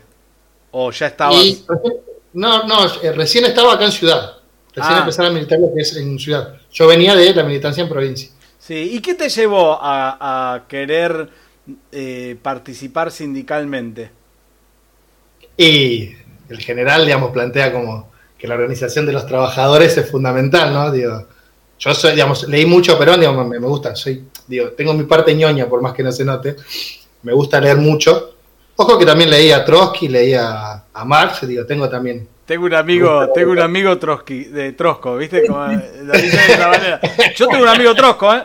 Yo tengo un amigo Trosco, ¿eh? Las leí, las leí. Me gusta, me gusta aparte palparme de, de- de- de muchas corrientes políticas, Y bueno, eso de leer a Perón también fortalece mucho el hecho de querer ser parte de una organización sindical. Y aparte, repito, en el barrio el peronismo está muy, muy, muy metido y, muy metido, digo, es como que en los barrios pobres el peronismo es popular, digo, valga la redundancia, eh, porque creo que sale de, de- esa cultura, ¿no? Del trabajador. Y creo que la militancia, la organización de los trabajadores, como le planteé algo, después con el tiempo, cuando pude armarme como un concepto propio, entiendo como que es esa herramienta que es la organización institucional, ¿no? Porque también está la palabra institucional, para hacerle frente a, a esos poderes que quieren avasallar los derechos, digo, ¿no? Porque Sí. aparte de trabajadores somos todos. Yo, yo empecé siendo parte de la juventud. Me sigo poniendo mal. digo. de la juventud de la UTE. Y en, y en la juventud de la UTE nosotros, cuando formamos el espacio, que venía, somos muchos compañeros que veníamos los profesorados, interterciarios, sabíamos que ser que, que joven es algo, es algo etario, ¿no? Pero que trabajadores íbamos a ser siempre. Y que, y que por eso, digamos, eh, el hecho de, de- que nosotros optamos por la militancia puramente sindical, ¿no? Por, era un momento en el que estaba la posibilidad de, de- volver a la militancia de parte de la juventud y, y- muchos compañeros optaban por organizaciones políticas. Nosotros veíamos que, que se- que había organizaciones políticas que iban creciendo, pero tomamos como opción el fortalecer la, la parte sindical ¿no? y de militar exclusivamente en un sindicato que, que nuestra, nuestra, en nuestro gremio es la docencia, ¿no? Y Sí, Vamos por UTE. Laura. Si me sí. haces una pregunta más que No, tenga no, que Laura, Laura, Laura, atrás, quería. Me voy a poner a llorar, sabelo. No, no, no, Es- quería, quería Laura, quería Laura, me parece que va a cortar por la izquierda Laura. No, no, me hicieron olvidar lo que quería decir. Esta vez es un programa descon- descontracturado, ¿viste? Es, es nuestro Milton Casco, ¿me entendés? El número 3 nuestro. Te agarra de izquierda y corre ya. Bien, bien. Igual yo esperaba algo mucho peor, ¿eh? Bastante digno lo estamos haciendo. Sí, No, sí. claramente, ¿no? La idea es convencerte. Nos portamos bien, nos portamos todos bien, te diste cuenta, ¿no? No, que Cuando está- termine todo esto y podamos comer, va a ser un poco más fuerte, ¿sabes? Cuando nos podamos juntar a comer y a tomar una cerveza, por ahí vamos a meter un poco más de presión. Pero esa Totalmente. vez eso no lo vamos a grabar igual. Está grabado, está todo grabado. eh, está todo grabado en este momento. Pero bueno, Vamos, cuando nos juntemos a comer, digo, no. eso, no tampoco, no, eso no, eso no lo vamos a grabar. bueno, decías, Laura, sí. No, nada, pensaba en, en esto, en estas elecciones de, de- desde dónde sostener el puesto de lucha de la vida de cada uno y cada una, y tu elección en lo gremial. Supongo que también lo que contabas de tus orígenes y, de tu familia ligada al peronismo también ta- habrá tenido que ver con, con esa decisión y particularmente en un gremio que tiene características muy peculiares, ¿no? Porque sabemos que no todos los gremios se manejan de la misma manera, pero incluso el, colectivo docente tiene mm, particularidades en su lucha gremial. Nuestro gremio tiene una particularidad que no tiene ningún otro gremio. Digo, a la pata política y a la pata gremial se le agrega una tercera pata que el resto no las tiene, que es la pedagógica. Digo, y es fundamental. Digo, nuestro gremio está marcado por estas tres instancias, ¿no? Digo, lo político, lo gremial y lo pedagógico, que los otros gremios no lo tienen. Por eso somos tan, eh, digo, acá me pongo grande, somos tan importantes socialmente hablando y es por eso que muchas veces también los medios que responden a los intereses ¿no? de la clase dominante nos pegan tanto, pegan tanto al sindicalismo. Si bien se le pega al sindicalismo en general, el sindicalismo docente, digamos, es, es un punto a atacar constante. Bueno, es que esa figura que, muchos de nosotros reivindicamos, que tiene que ver con, el enseñar también en, nuestros puestos de trabajo a que una persona que se dedica a la tarea de la educación no solo tiene un aspecto didáctico y pedagógico, sino también una enseñanza en la lucha de los intereses de, los trabajadores y las trabajadoras, ¿no? Entonces, no es, no es inocente que se defenestre tanto y se critique tanto tan abiertamente, porque parece que todo el mundo sabe cómo es la tarea docente. Ahora, en este contexto creo que ahora se, se vio en realidad y se va a valorizar mucho más el trabajo docente. Eh, yo espero que sí, yo espero que sí, porque siempre estamos como en el, en el ojo de la tormenta, les docentes, siempre somos los más criticados. Así que ahora que, que tuvieron que, que ponerse más al día con la escuela, muchas familias espero que hayan dado un poco de importancia a la tarea que hacemos. Yo quiero recordar a, una compañera que, que en, en- en mis comienzos de militancia fue como, como un ejemplo a seguir, que fue Estela Maldonado. Ella nos, nos bancó mucho desde que estamos en Juventud de UTE. Estela Maldonado fue secretaria general de la CETERA, bueno, fallecida ya, y, y ella fue una compañera que su primer, el, el padre de su primer hijo es un, es un, es un, es un desaparecido, eh, creo que no, no creo que muerto por la AAA, eh, una militante de derechos humanos muy, muy grosa y una docente de corazón. Creo que eh, esas figuras son las que eh, a uno le dan muchas más ganas de seguir militando el sindicalismo, ¿no? Eh, los medios de comunicación van a tomar aquellos que priorizan sus intereses por el de los trabajadores para que para hacerlo público y para defenestrar la organización. Creo que nosotros tenemos que al revés reivindicar a todos aquellos compañeros que fueron parte de, de los sindicatos, ¿no? de, la organización- de las organizaciones sindicales y, y- y dieron hasta su última gota de sudor por reivindicar y por luchar ¿no? Eh, en los derechos de, de los trabajadores y las trabajadoras. Creo que eso es, es una herramienta a hacer también, reivindicar la historia. Con- hablábamos con Mae hace un tiempo cuando fue la efeméride del maestro y, y traíamos un poco a Sarmiento, pero también otro poco lo traíamos a Carlos Fuente Alba y hablábamos de que bueno, el Día del Maestro para nosotros es el 4 de abril. Y mm, digo, bueno, qué diferentes eh, estereotipos también de- del ser docente que construimos y, y- y qué figuras construimos nosotros, desde, desde nosotros, eh, trabajadores de la educación, y qué figuras construyen quienes miran a la educación desde afuera, ¿no? Tanto vemos en, en los medios quienes se llenan la boca hablando de lo que deberíamos hacer y después cuando toman sí. como esta de, de volver a la escuela en medio de una pandemia sin tener garantizadas las condiciones, eh, cualquiera tiene autoridad para tomar esas decisiones sin preguntarnos a nosotros que somos parte de los actores cotidianos de la escuela. Sí, sí, eso, eso de hacernos escuchar, creo que si hay algo que se tiene que sacar de, este conflicto que hoy llevamos adelante es el, el hecho de que los docentes tenemos que estar más unidos que nunca. Yo invito a toda la docencia argentina que se sindicalice, a que, a que fortalezca los sindicatos. Sí, ya sea de parte- UTE, CETER, de UTE, de ADEMIS, sí. lo que sea. Exactamente. Yo invito a, a- a- a los docentes a que se sindicalicen. Digo, yo creo que yo defiendo a mi sindicato y estoy segurísimo de- del- del, del lugar de donde estoy y del espacio donde milito. Eh, confío plenamente en mis compañeros y, a- y adhiero a, a- a su pensamiento y a su matriz política, ¿no? Digo, por ahí hay compañeros que no, que no lo hacen, pero también los invito a esos compañeros, digamos, a que, busquen el hecho de sindicalizarse, ¿no? Digo, creo que la, herramienta que tenemos los trabajadores es el sindicato y, y acá en Argentina tenemos una historia fuerte de, la organización de los obreros, ¿no? Así que, que, que es fundamental, que es fundamental y es muy, muy importante que sigamos, sigamos teniendo esta herramienta para no dejarnos avasallar y para que no se puedan llevar por delante tantos derechos que, que hoy, volviendo a lo que es el tema de la identidad, ¿no? Y, y nosotros tenemos 30.000 desaparecidos en, en- en nuestro país. Creo que esos compañeros también buscaban una sociedad mejor y creo que también eran parte de la clase trabajadora. Sí, sí. Así que, qué bueno.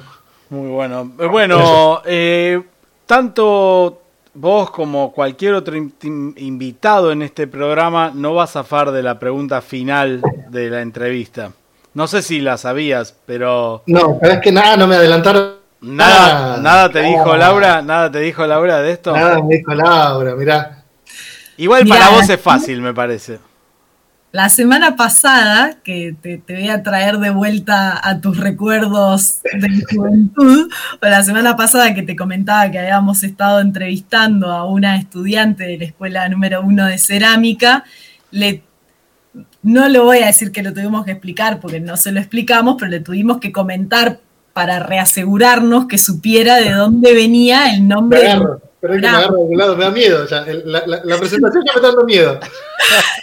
le tuvimos que comentar de, bueno, de dónde habíamos sacado esta noche está encantador, por si no estaba tan habituada al conjunto musical. Me imagino que vos, me imagino que vos, mira esta remera, eh, Gustavo Cañete, para los oyentes les digo que tengo la cabeza del indio Solari y que, ¿qué frase dice? ¿Qué dice la frase? No mires por No mires, favor mira- no mires, por favor. y no prendas la luz. Tu imagen se desfiguró. Pero el programa se llama Esta noche está encantador y dice, dice así, el infierno está encantador. Pero nosotros preguntamos, Gustavo Cañete, ¿cuál es tu infierno encantador? Eh, se corta la señal. Mi infierno encantador es el día a día. Pensé que ibas a decir otra cosa, pero ¿cómo el día a día? A ver, explícale un poco No, tu vivir, infierno. vivir el día a día, digo. Si a veces me remarca algo constantemente es que yo me levanto de buen humor, ¿no? Yo creo que cuando te despertás de dormir es como la mejor parte del día porque estás puro de la realidad y de la, de la sociedad que te empaña y de la tele y de todo. Entonces, yo me levanto de buen humor. A los cinco minutos, cuando voy a comprar las facturas o las galletitas, te empañás y te das cuenta de que hay gente que está alienada en la calle, de que vos digo, y ahí te sale la frase, loco, esto es un infierno. Pero eh, pasás por ahí mirando y te pones a hablar con la panadera o el panadero, o pasa alguien y te saluda. Entonces vos decís, y algo lindo tiene. tiene. Nue- Nuestra ciudad particularmente tiene algo lindo. Nuestro infierno sí es encantador en un montón de cosas. Me, me enterneció. A mí, Te juro que me enterneció. a mí me sorprendió. A mí me sorprendió, pensó que, pensé que iba a decir la militancia, pero me parece que para él la militancia o el peronismo es solamente encantador, nada de infierno. ¿Es así? Es así. Es todo, mira, yo soy peronista, docente, gallina, desde que me levanto hasta que me duermo. Mi militancia va desde que te despertás de dormir, que como un buen añelado, prendés la tele y pones el noticiero, hasta que salís y tirás, viste, por ahí, viste, vos viste una placa y ya se la tirás al primero que te cruzás para hablar, a ver si sabe de qué se trata, viste.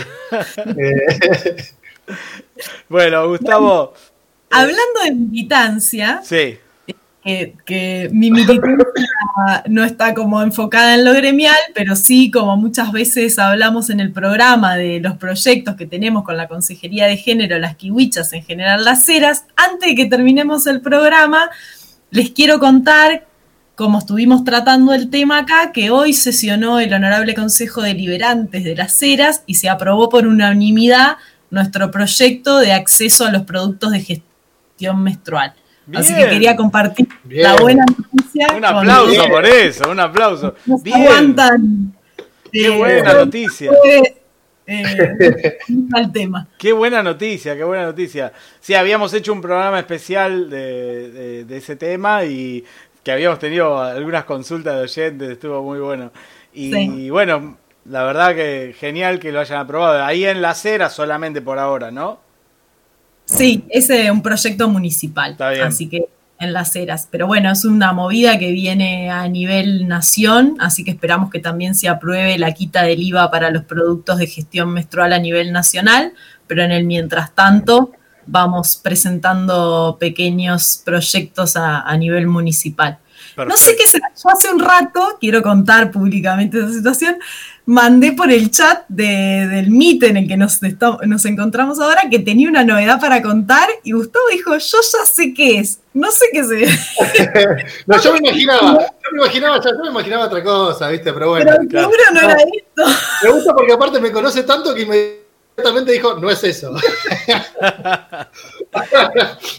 Bueno, Gustavo, un placer tenerte acá en el programa. Se fue volando la hora y media, eh, porque tenemos que ir haciendo el cierre porque ahora viene la entrevista a Tamara Alfaro, que es actriz y que también docente, docente de teatro. ¿sí? Eh, es, es en la sección vestíbulos escénicos que la hace María Azul Bianchi. Y bueno, nada, también docente. Eh, no sé si le preguntó el infierno encantador, pero la próxima vamos a pedirle que eh, tenga un infierno encantador de, de los, eh, de los de las actrices y de los actores también, ¿sí? Así que bueno, te reagradezco el haber estado acá. Bueno. Se, podemos estar dos horas más tranquilamente. estuvo buenísimo, la verdad que estuve, estuve muy cómodo, la verdad que está buenísimo el programa y los felicito, vuelvo a, a felicitar a los chicos, vuelvo a remarcar esto de que estos tipos de programas y medios independientes hacen mucha falta y la idea es socializarlos y que todo el, que todo el mundo pueda llegar a tener acceso a, a estos canales de información y de debate, ¿no? Así que los felicito, me encantó verlos y nos debemos la juntada. Totalmente, la juntada Presencial. con, con barbijo por ahora. Con barbijo y, y- y distanciamiento social, siempre respetando los protocolos. Totalmente, totalmente.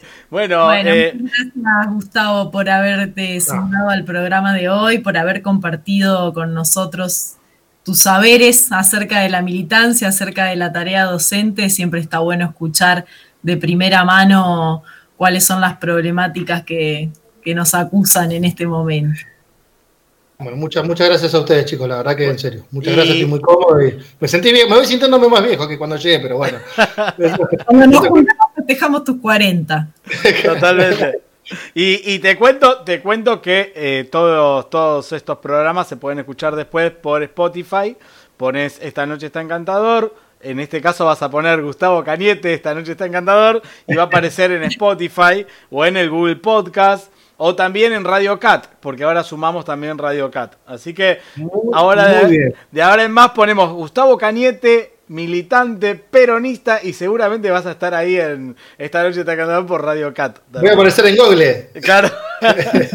y también vamos a hacer un extracto de la entrevista por YouTube, así que tu imagen peronista va a salir Va a salir en. YouTube también. Me Totalmente, totalmente. Me encantó. Así que bueno, muy y bien. bueno, repito, repito la frase de Mauri, no logramos lograr ese logro con Laurita, pero Bien. Pero por lo menos la vestimos de celeste. Eso es importante. es un avance. Es un avance. Así que bueno, eh, vamos a vamos a entonces a escuchar un tema de Federico Bardotti que se llama Nuevo Día, un, un artista que está sacando eh, EP eh, cada cada un mes más o menos está sacando el EP, un EP nuevo y y bueno, y acá lo tenemos en esta noche, está encantador también.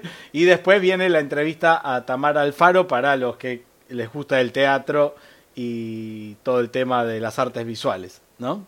Así que bueno, compañero y compañera Laura, después nos reconectamos si quieren en 15 minutos, que tengo que dejar unas conexiones acá y quiero hacer el cierre personal. Banco, banco. Ahí, van- ahí vamos con la Pepe, música vamos. entonces. ¿Sí?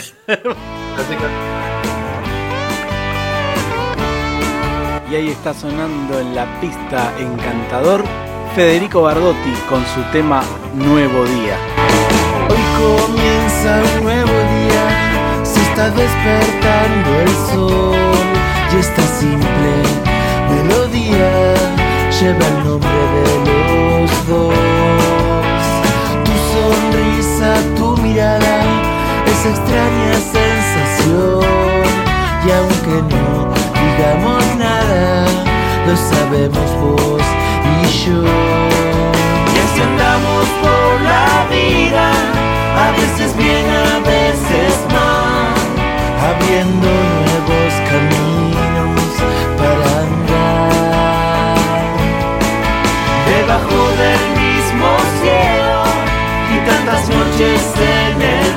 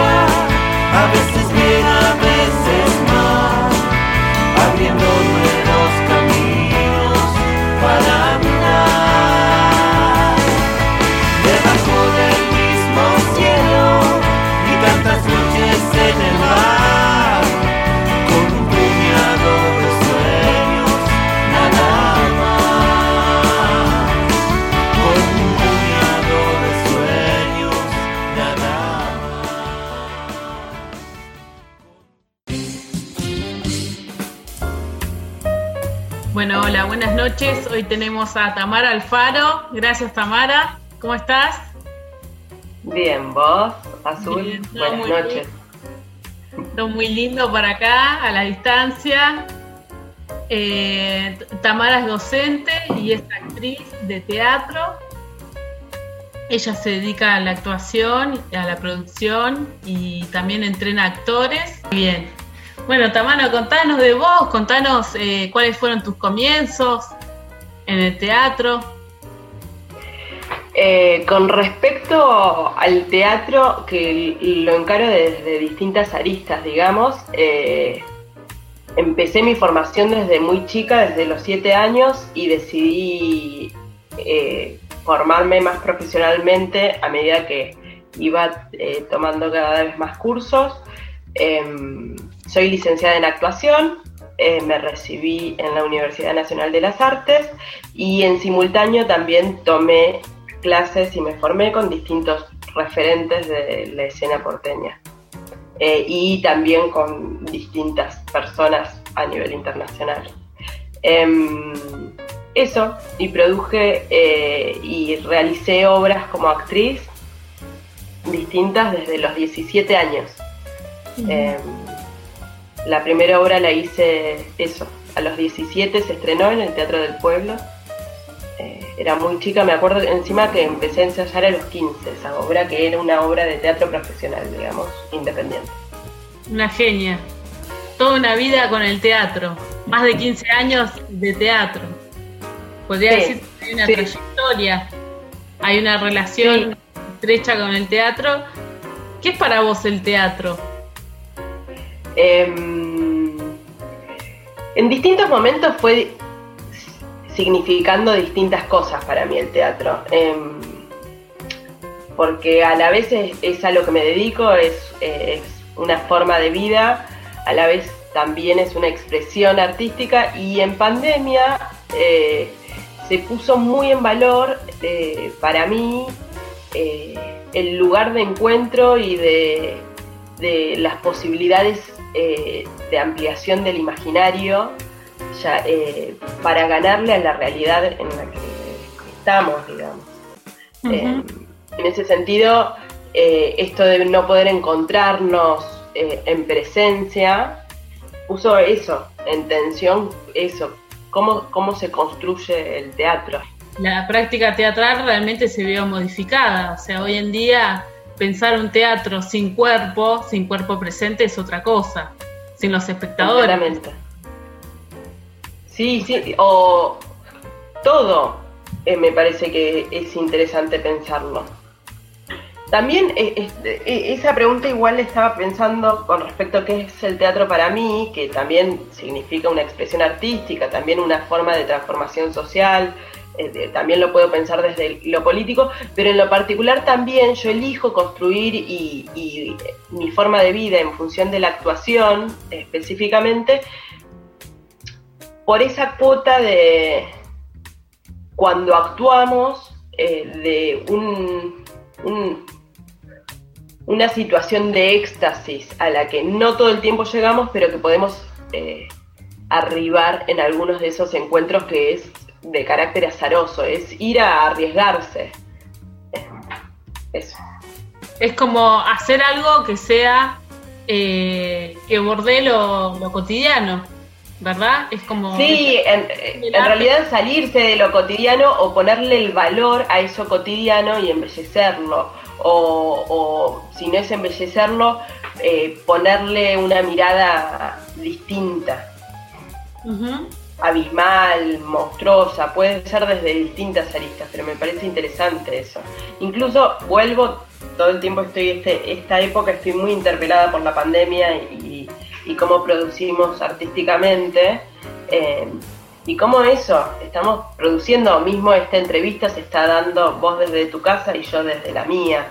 eh, y, y cómo transformamos eso en un hecho artístico, no una entrevista específicamente, pero cuando realizamos, porque también se está produciendo, o esa necesidad de que vuelva el encuentro presencial. En cuanto, en cuanto a la actuación, ¿cuál, ¿tendrías algún método de actuación podría decirse, Tamara Alfaro tiene un método o, o recurre a ciertas herramientas actorales a la hora de actuar. Em, soy una persona que investiga mucho, más allá de la actuación, pero sobre eh, la actuación en general trabajo con distintas herramientas técnicas y pienso qué se necesita para cada material. No es lo mismo abordar un texto absurdo que una improvisación en la virtualidad sobre la pandemia. Entonces, ante eso, y pensando en la lógica del método, que para mí el método responde en realidad a un método específico que está ligado a la línea de Stanislavski, em, no, mi, formación y mi investigación como docente y como actriz es muy ecléctica. No quiere decir que no, pueda pensar sobre ese proceso de, actuación, sino que eh, no respondo a eh, 2 más 2 es 4, sino que ante distintas variables también hay eh, producciones distintas, realizaciones distintas, formas de abordajes distintas, exploraciones. Y en tus entrenamientos también. También, en los entrenamientos que hago, eh, depende de los materiales. También me, además de, de que soy muy curiosa y que me gusta investigar mucho, eh, porque eso, es como mi objeto de estudio también finalmente el teatro, más allá de, de que es una forma de vida. em, el tema es ese, que todo el tiempo me pongo premisas nuevas, qué pasa si, como si fuera un laboratorio, bueno, casi todos los, los espacios en los que doy clases los pienso desde ese lugar, como si fuera un laboratorio en donde investigamos sin saber los resultados. Me pongo premisas porque no es que es algo completamente eh, vago, ambiguo ni nada de eso, sino que ante tales premisas, ¿qué pasa si? Así podemos ampliar también eh, el horizonte y la investigación sobre la materia específicamente. Vos das clases en la Facultad de Artes eh, Dramáticas de la UNA. Sí, doy clases en, en la materia actuación 2 de la licenciatura en actuación que tambi- y también para el profesorado de teatro de la Universidad Nacional de las Artes. Em, sí, eso, en una cátedra que, con la que estoy trabajando hace bastante tiempo, en donde eh, en la cátedra tenemos eh, la misma mirada para abordar, eh, que es esto, eh, explorar a partir de distintos materiales y también distintas personas, porque esa es otra cosa que me parece muy interesante de la actuación. El método, o sea, si pensamos en un método, está un poco circunscripto a eh, una, una especie de receta. Y en realidad el teatro también trabaja con las singularidades de las personas, entonces también eh, está ese plus para abordar pedagógicamente también cuáles son las potencialidades de los actores o de los cuerpos eh, que están en escena eh, para abordar determinados materiales. Em, sí, doy clases ahí, di clases también en un terciario privado, di clases en el Teatro San Martín eh, muchos años, di clase, eh, doy clases en extensión de la universidad también, hace bastante tiempo. Y, Y en todos lados eso. También. Y me sigo formando, sí. ¿La maestría Me de qué se formando. trata? Estoy haciendo una maestría, eh, pero que no es específicamente sobre eh, el teatro, es un- la maestría se llama Maestría en Cultura Pública, que consiste en pensar políticas eh, culturales y gestión de las artes como para eso, o sea, para, para ir a, viendo cómo podemos transformar y enriquecer y también llevarlo a- o aplicarlo a las, eh, eh, en, en los territorios. eh, Bueno, es muy importante también pensarlo en cuanto a la financiación de los propios proyectos. Completamente. ¿Se produce en Argentina, diferente en otros lugares, o cómo se produce en ciertas regiones, como, bueno, en este caso vos estás en Capital. Eh, ¿Cómo es la producción? ¿Cómo podrías mencionar eh, cómo se trabaja actualmente? Generalmente trabajé en, producciones de teatro independiente, eh, salvo una obra que hice para el Festival Internacional de Buenos Aires hace un año, eh, que ahí había una producción eh, junto con, con el Festival Internacional, que, que es un organismo estatal, eh, pero generalmente trabajo en producciones de teatro independiente.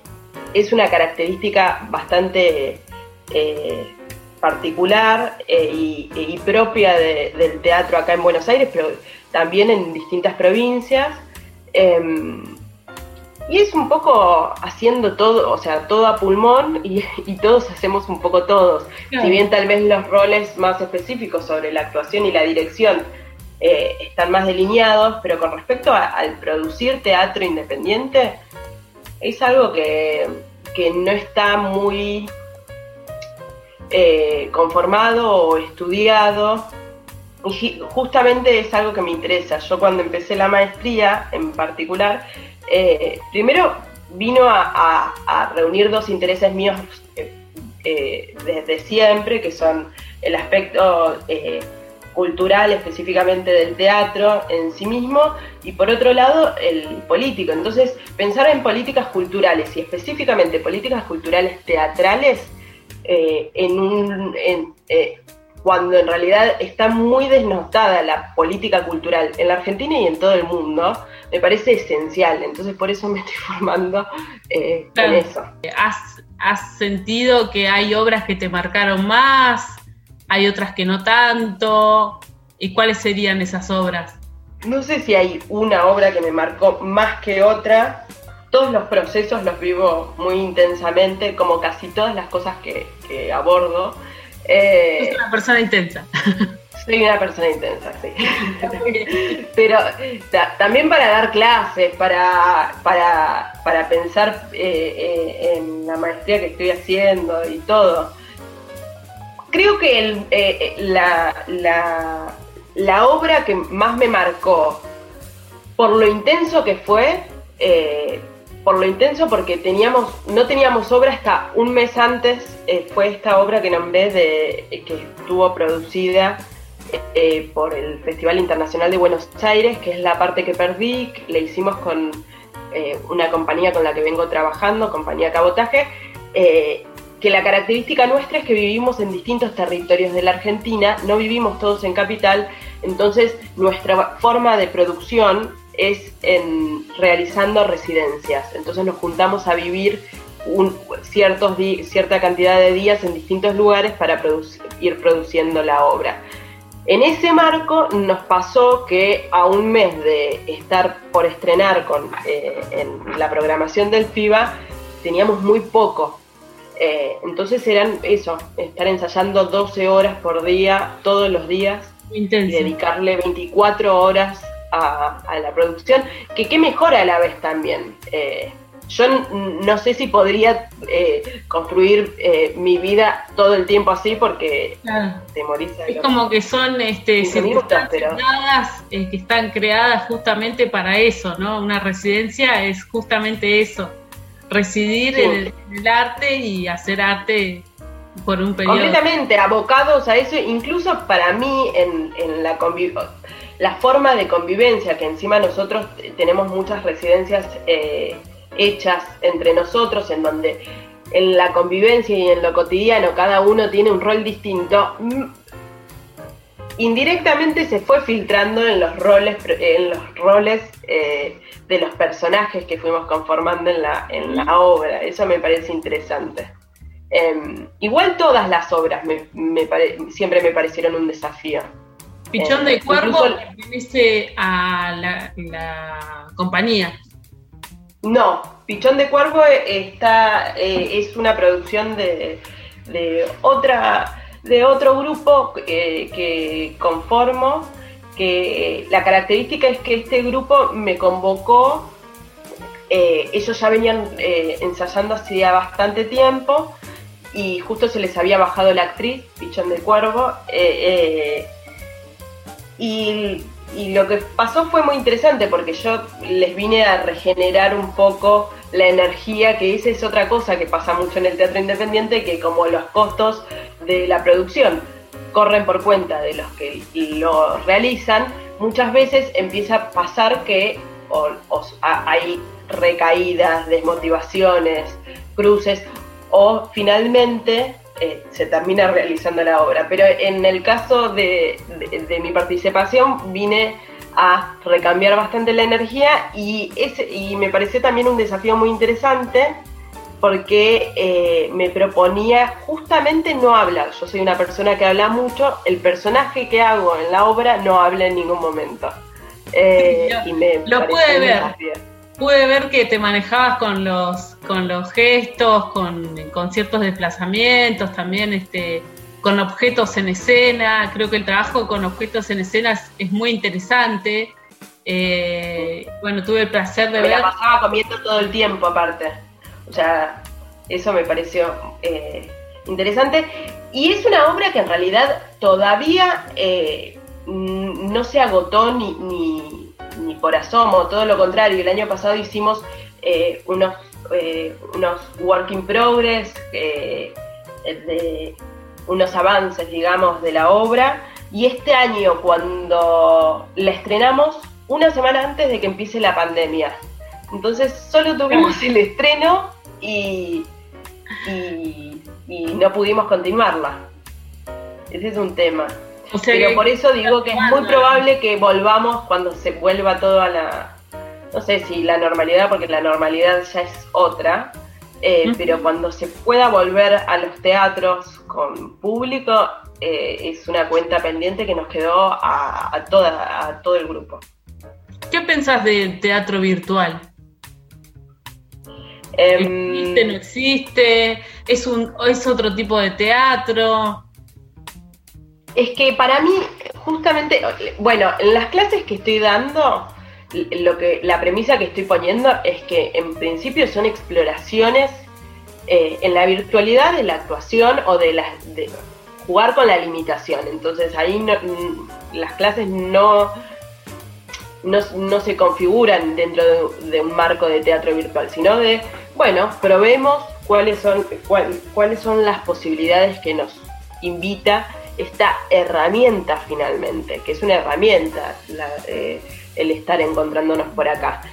Pero a la vez también es algo que eh, yo lo vengo investigando desde antes de la pandemia, que existe much- muchas formas de, teatro que vienen a, proponer una lógica distinta al trabajar eh, de la forma que se conoce, que es público y actores en un escenario, sino que es romper y que el mismo público pueda ser el espectador, por ejemplo, y que te pongas auriculares eh, y, y que salgas a hacer cosas. Ese es un tipo de teatro que lo vengo investigando que es que podría asociarse o linkearse con el teatro virtual y es algo que me interesa. Tiene un teatro Eh, más eh, interactivo. Se llama teatro inmersivo específicamente ese tipo de teatro. Es algo que acá hay algunas cosas que se han hecho, pocas antes de la pandemia. Seguramente, eh, si tuviese que pensar en cómo va de acá a, los próximos años, cómo van a ser eh, las obras de teatro en Buenos Aires, es muy probable, eh, y en el mundo, que se desarrollen más las obras de teatro callejeras por una cuestión lógica y también este tipo de teatro en donde el espectador termina siendo parte de una experiencia y, que, lo que queda es eso, lo que le pasó a partir de lo que le fueron contando mientras que lo que iba haciendo en, en el espacio público. Mencionaste tus intercambios. Eh, ¿Qué intercambio tuviste con, con otros países, con otras personas, eh? Em, bueno, tuve varios por suerte y me encantaría seguir teniendo más. A mí me gusta mucho, además de pensar el teatro eh, sola, me gustan los cruces y, y bienvenido sea que sea con distintos eh, personas de otros territorios, porque también tienen distintas realidades y te amplían el panorama. Yo todo el tiempo me interesa eso, ampliar el, el horizonte, ya sea creativo como de posibilidades eh, imaginativas. Em, y eh, me formé, eh, quedé seleccionada en, en una escuela del Teatro du Soleil de Ariane Miochkin, que es una compañía francesa. Ahí estuvimos un mes en Chile entrenando nueve horas por día todos los días. Eso me marcó bastante, sí. Eh, y aparte Ariane Yushkin es una directora muy reconocida internacionalmente. Eh, y después hice distintos workshops también eh, eh, con distintas personas, alemanes. Y también este, la compañía que, que te contaba que hicimos la obra para el FIBA, nos conocimos en un foro de artistas jóvenes, eh, organizado también por una edición anterior de, de este festival. Eh, y la característica era que somos todos realizadores o artistas escénicos de distintas provincias. Entonces ahí también, además de que me interesa el cruce internacional, eh, que por cierto, en, en lo que hice con la compañía francesa también conocí mucha gente de Latinoamérica, porque éramos 250 personas que veníamos de distintos países y entonces además del cruce con, Francia, también tuve un cru- cruce con distintos lugares de Latinoamérica y en el foro que quedé eh, del FIBA eh, también tuve un cruce muy interesante con personas de distintas provincias. Eh, entonces eso, me, me- me voy encontrando en el camino y es interesante porque hay distintas miradas. Eh, tengo eso, amigas eh, que son de otras provincias que todo el tiempo están interpeladas con la manera de contar que es distinta, eh, en cómo, cómo se cuenta en, en el teatro porteño que en otro tipo de teatros. ¿Cómo te ves más allá de, de la pandemia y, y la situación actual? ¿Cómo te ves trabajando? ¿Qué es lo que te interesaría seguir eh, profundizando? Em, con respecto al, a- al estar dando clases en, en pandemia, porque estoy dando clases en pandemia y también estoy actuando en pandemia, lo que quiero decir es que no- al principio tenía mucho prejuicio de la virtualidad eh, y ahora lo que estoy encontrando es, bueno, ante estas limitaciones, ¿qué puedo eh, producir? Así que desde ese lado yo creo que todavía eh, se puede seguir desarrollando y es muy probable que sigamos desarrollando los realizadores, los artistas escénicos, cosas con la virtualidad, porque estamos atravesados necesariamente por esta pandemia que hay algo que no lo puedo escindir en este momento. Eh, quizá en unos años digamos, no, bueno, ya está, pero es muy probable que casi todo lo que produzcamos esté relacionado. La otra vez eh, tuvimos una, eh, tuve una clase eh, en donde les di como material unas fotos que no tenían nada que ver con la, la pandemia eh, y después te- terminó filtrándose algo de la atmósfera que estamos en este momento. No digo como que sea una limitante y que obstruya la, la imaginación, sino que tenemos que atravesarlo y sacarle el jugo lo más posible a esta lógica porque, eh, porque se están abriendo dinámicas distintas. Yo también estoy viendo que muchos realizadores, eh, no sé si pudiste ver teatro virtual eh, eh, o, o lo que se dice de teatro virtual. La verdad que lo que vi ya estaba hecho desde hace un tiempo, Mm. este, así que no, no he visto todavía teatro producido en esta época, en este año. me- Sí, lo, lo que me parece interesante es eh, cómo poder eh, vibrar como si estuviéramos en presencia. Ese es un gran desafío eh, que, que la que muchas veces pasa en las clases, muchas veces me pasó que me digan que, que por momentos eh, tuvieron pudor como si no, no hubiese una pantalla. Eh, tuviese, eh, como si hubiese cierto riesgo que la pantalla ya tiene la premisa de que hay un hay algo frío, una limitación.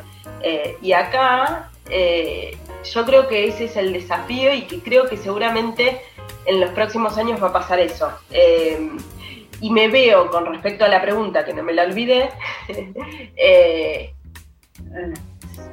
desarrollándome cada vez más eh, con, más producciones eh, como actriz, también quiero explorar más en la dirección y dando más clases.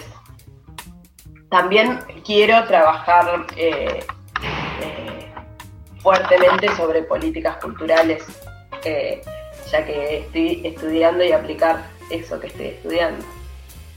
En los entrenamientos trabajás eh, mucho con la cámara de la computadora, con los dispositivos tecnológicos. Contanos un Antes poco. de la pandemia trabajaba mucho con el cuerpo.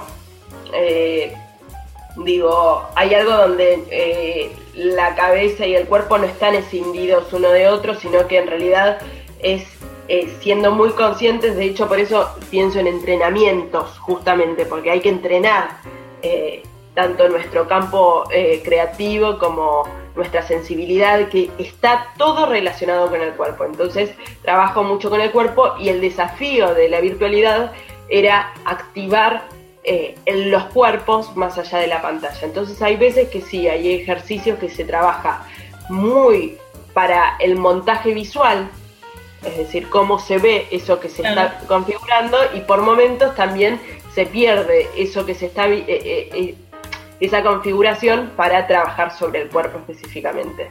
Lo difícil es que yo no estoy pudiendo ver la totalidad, hay algo fragmentado que me llega de la Claro. otra persona, Totalmente. pero ahí será afinar o agudizar la escucha de parte de las dos partes, tanto del que está realizando como, como desde el rol docente.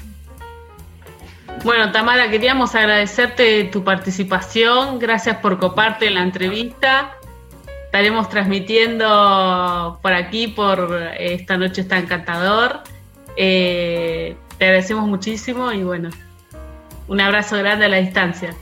Bueno, gracias por convocarme, Azul, para pensar sobre todas estas cosas. Bienvenido sea y siempre es agradable tener este tipo de charlas. Así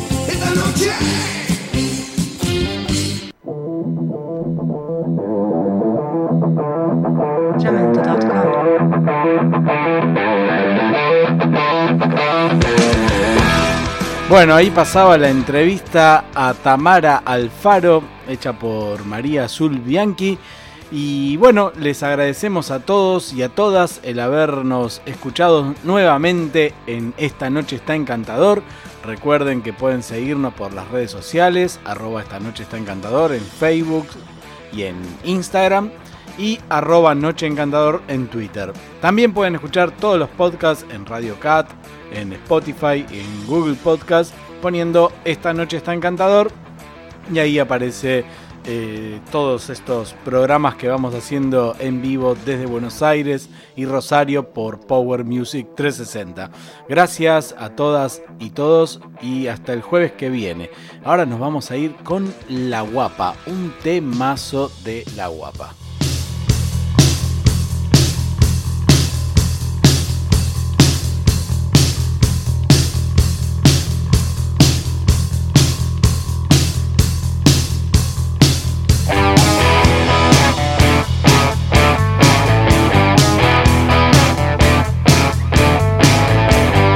Y ahora estás escuchando en esta batea La Guapa. ¿Cómo me gusta estar así?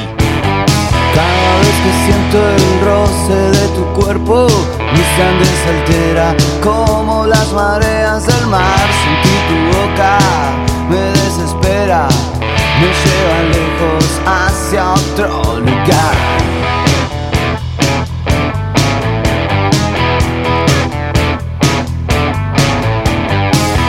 Que la noche es una locura, siento su calor, viene a frenar el dolor. Estoy perdido, de nuevo he caído, sabes que sí, estoy mal herido. Cada caricia, cada momento que estoy con vos es como un sueño. Estoy ardiendo en este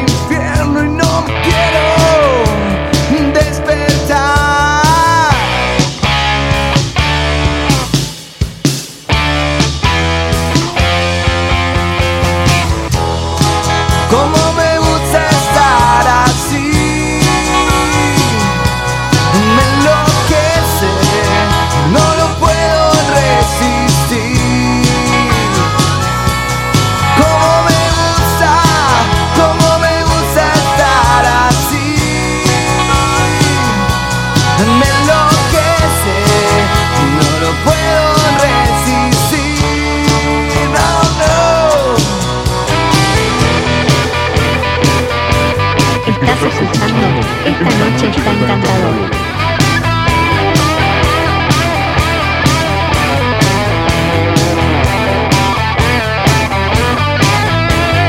Cada vez que siento el roce de tu cuerpo, mi sangre se altera como las mareas del mar. Sentir tu boca me desespera me lleva lejos hacia otro lugar.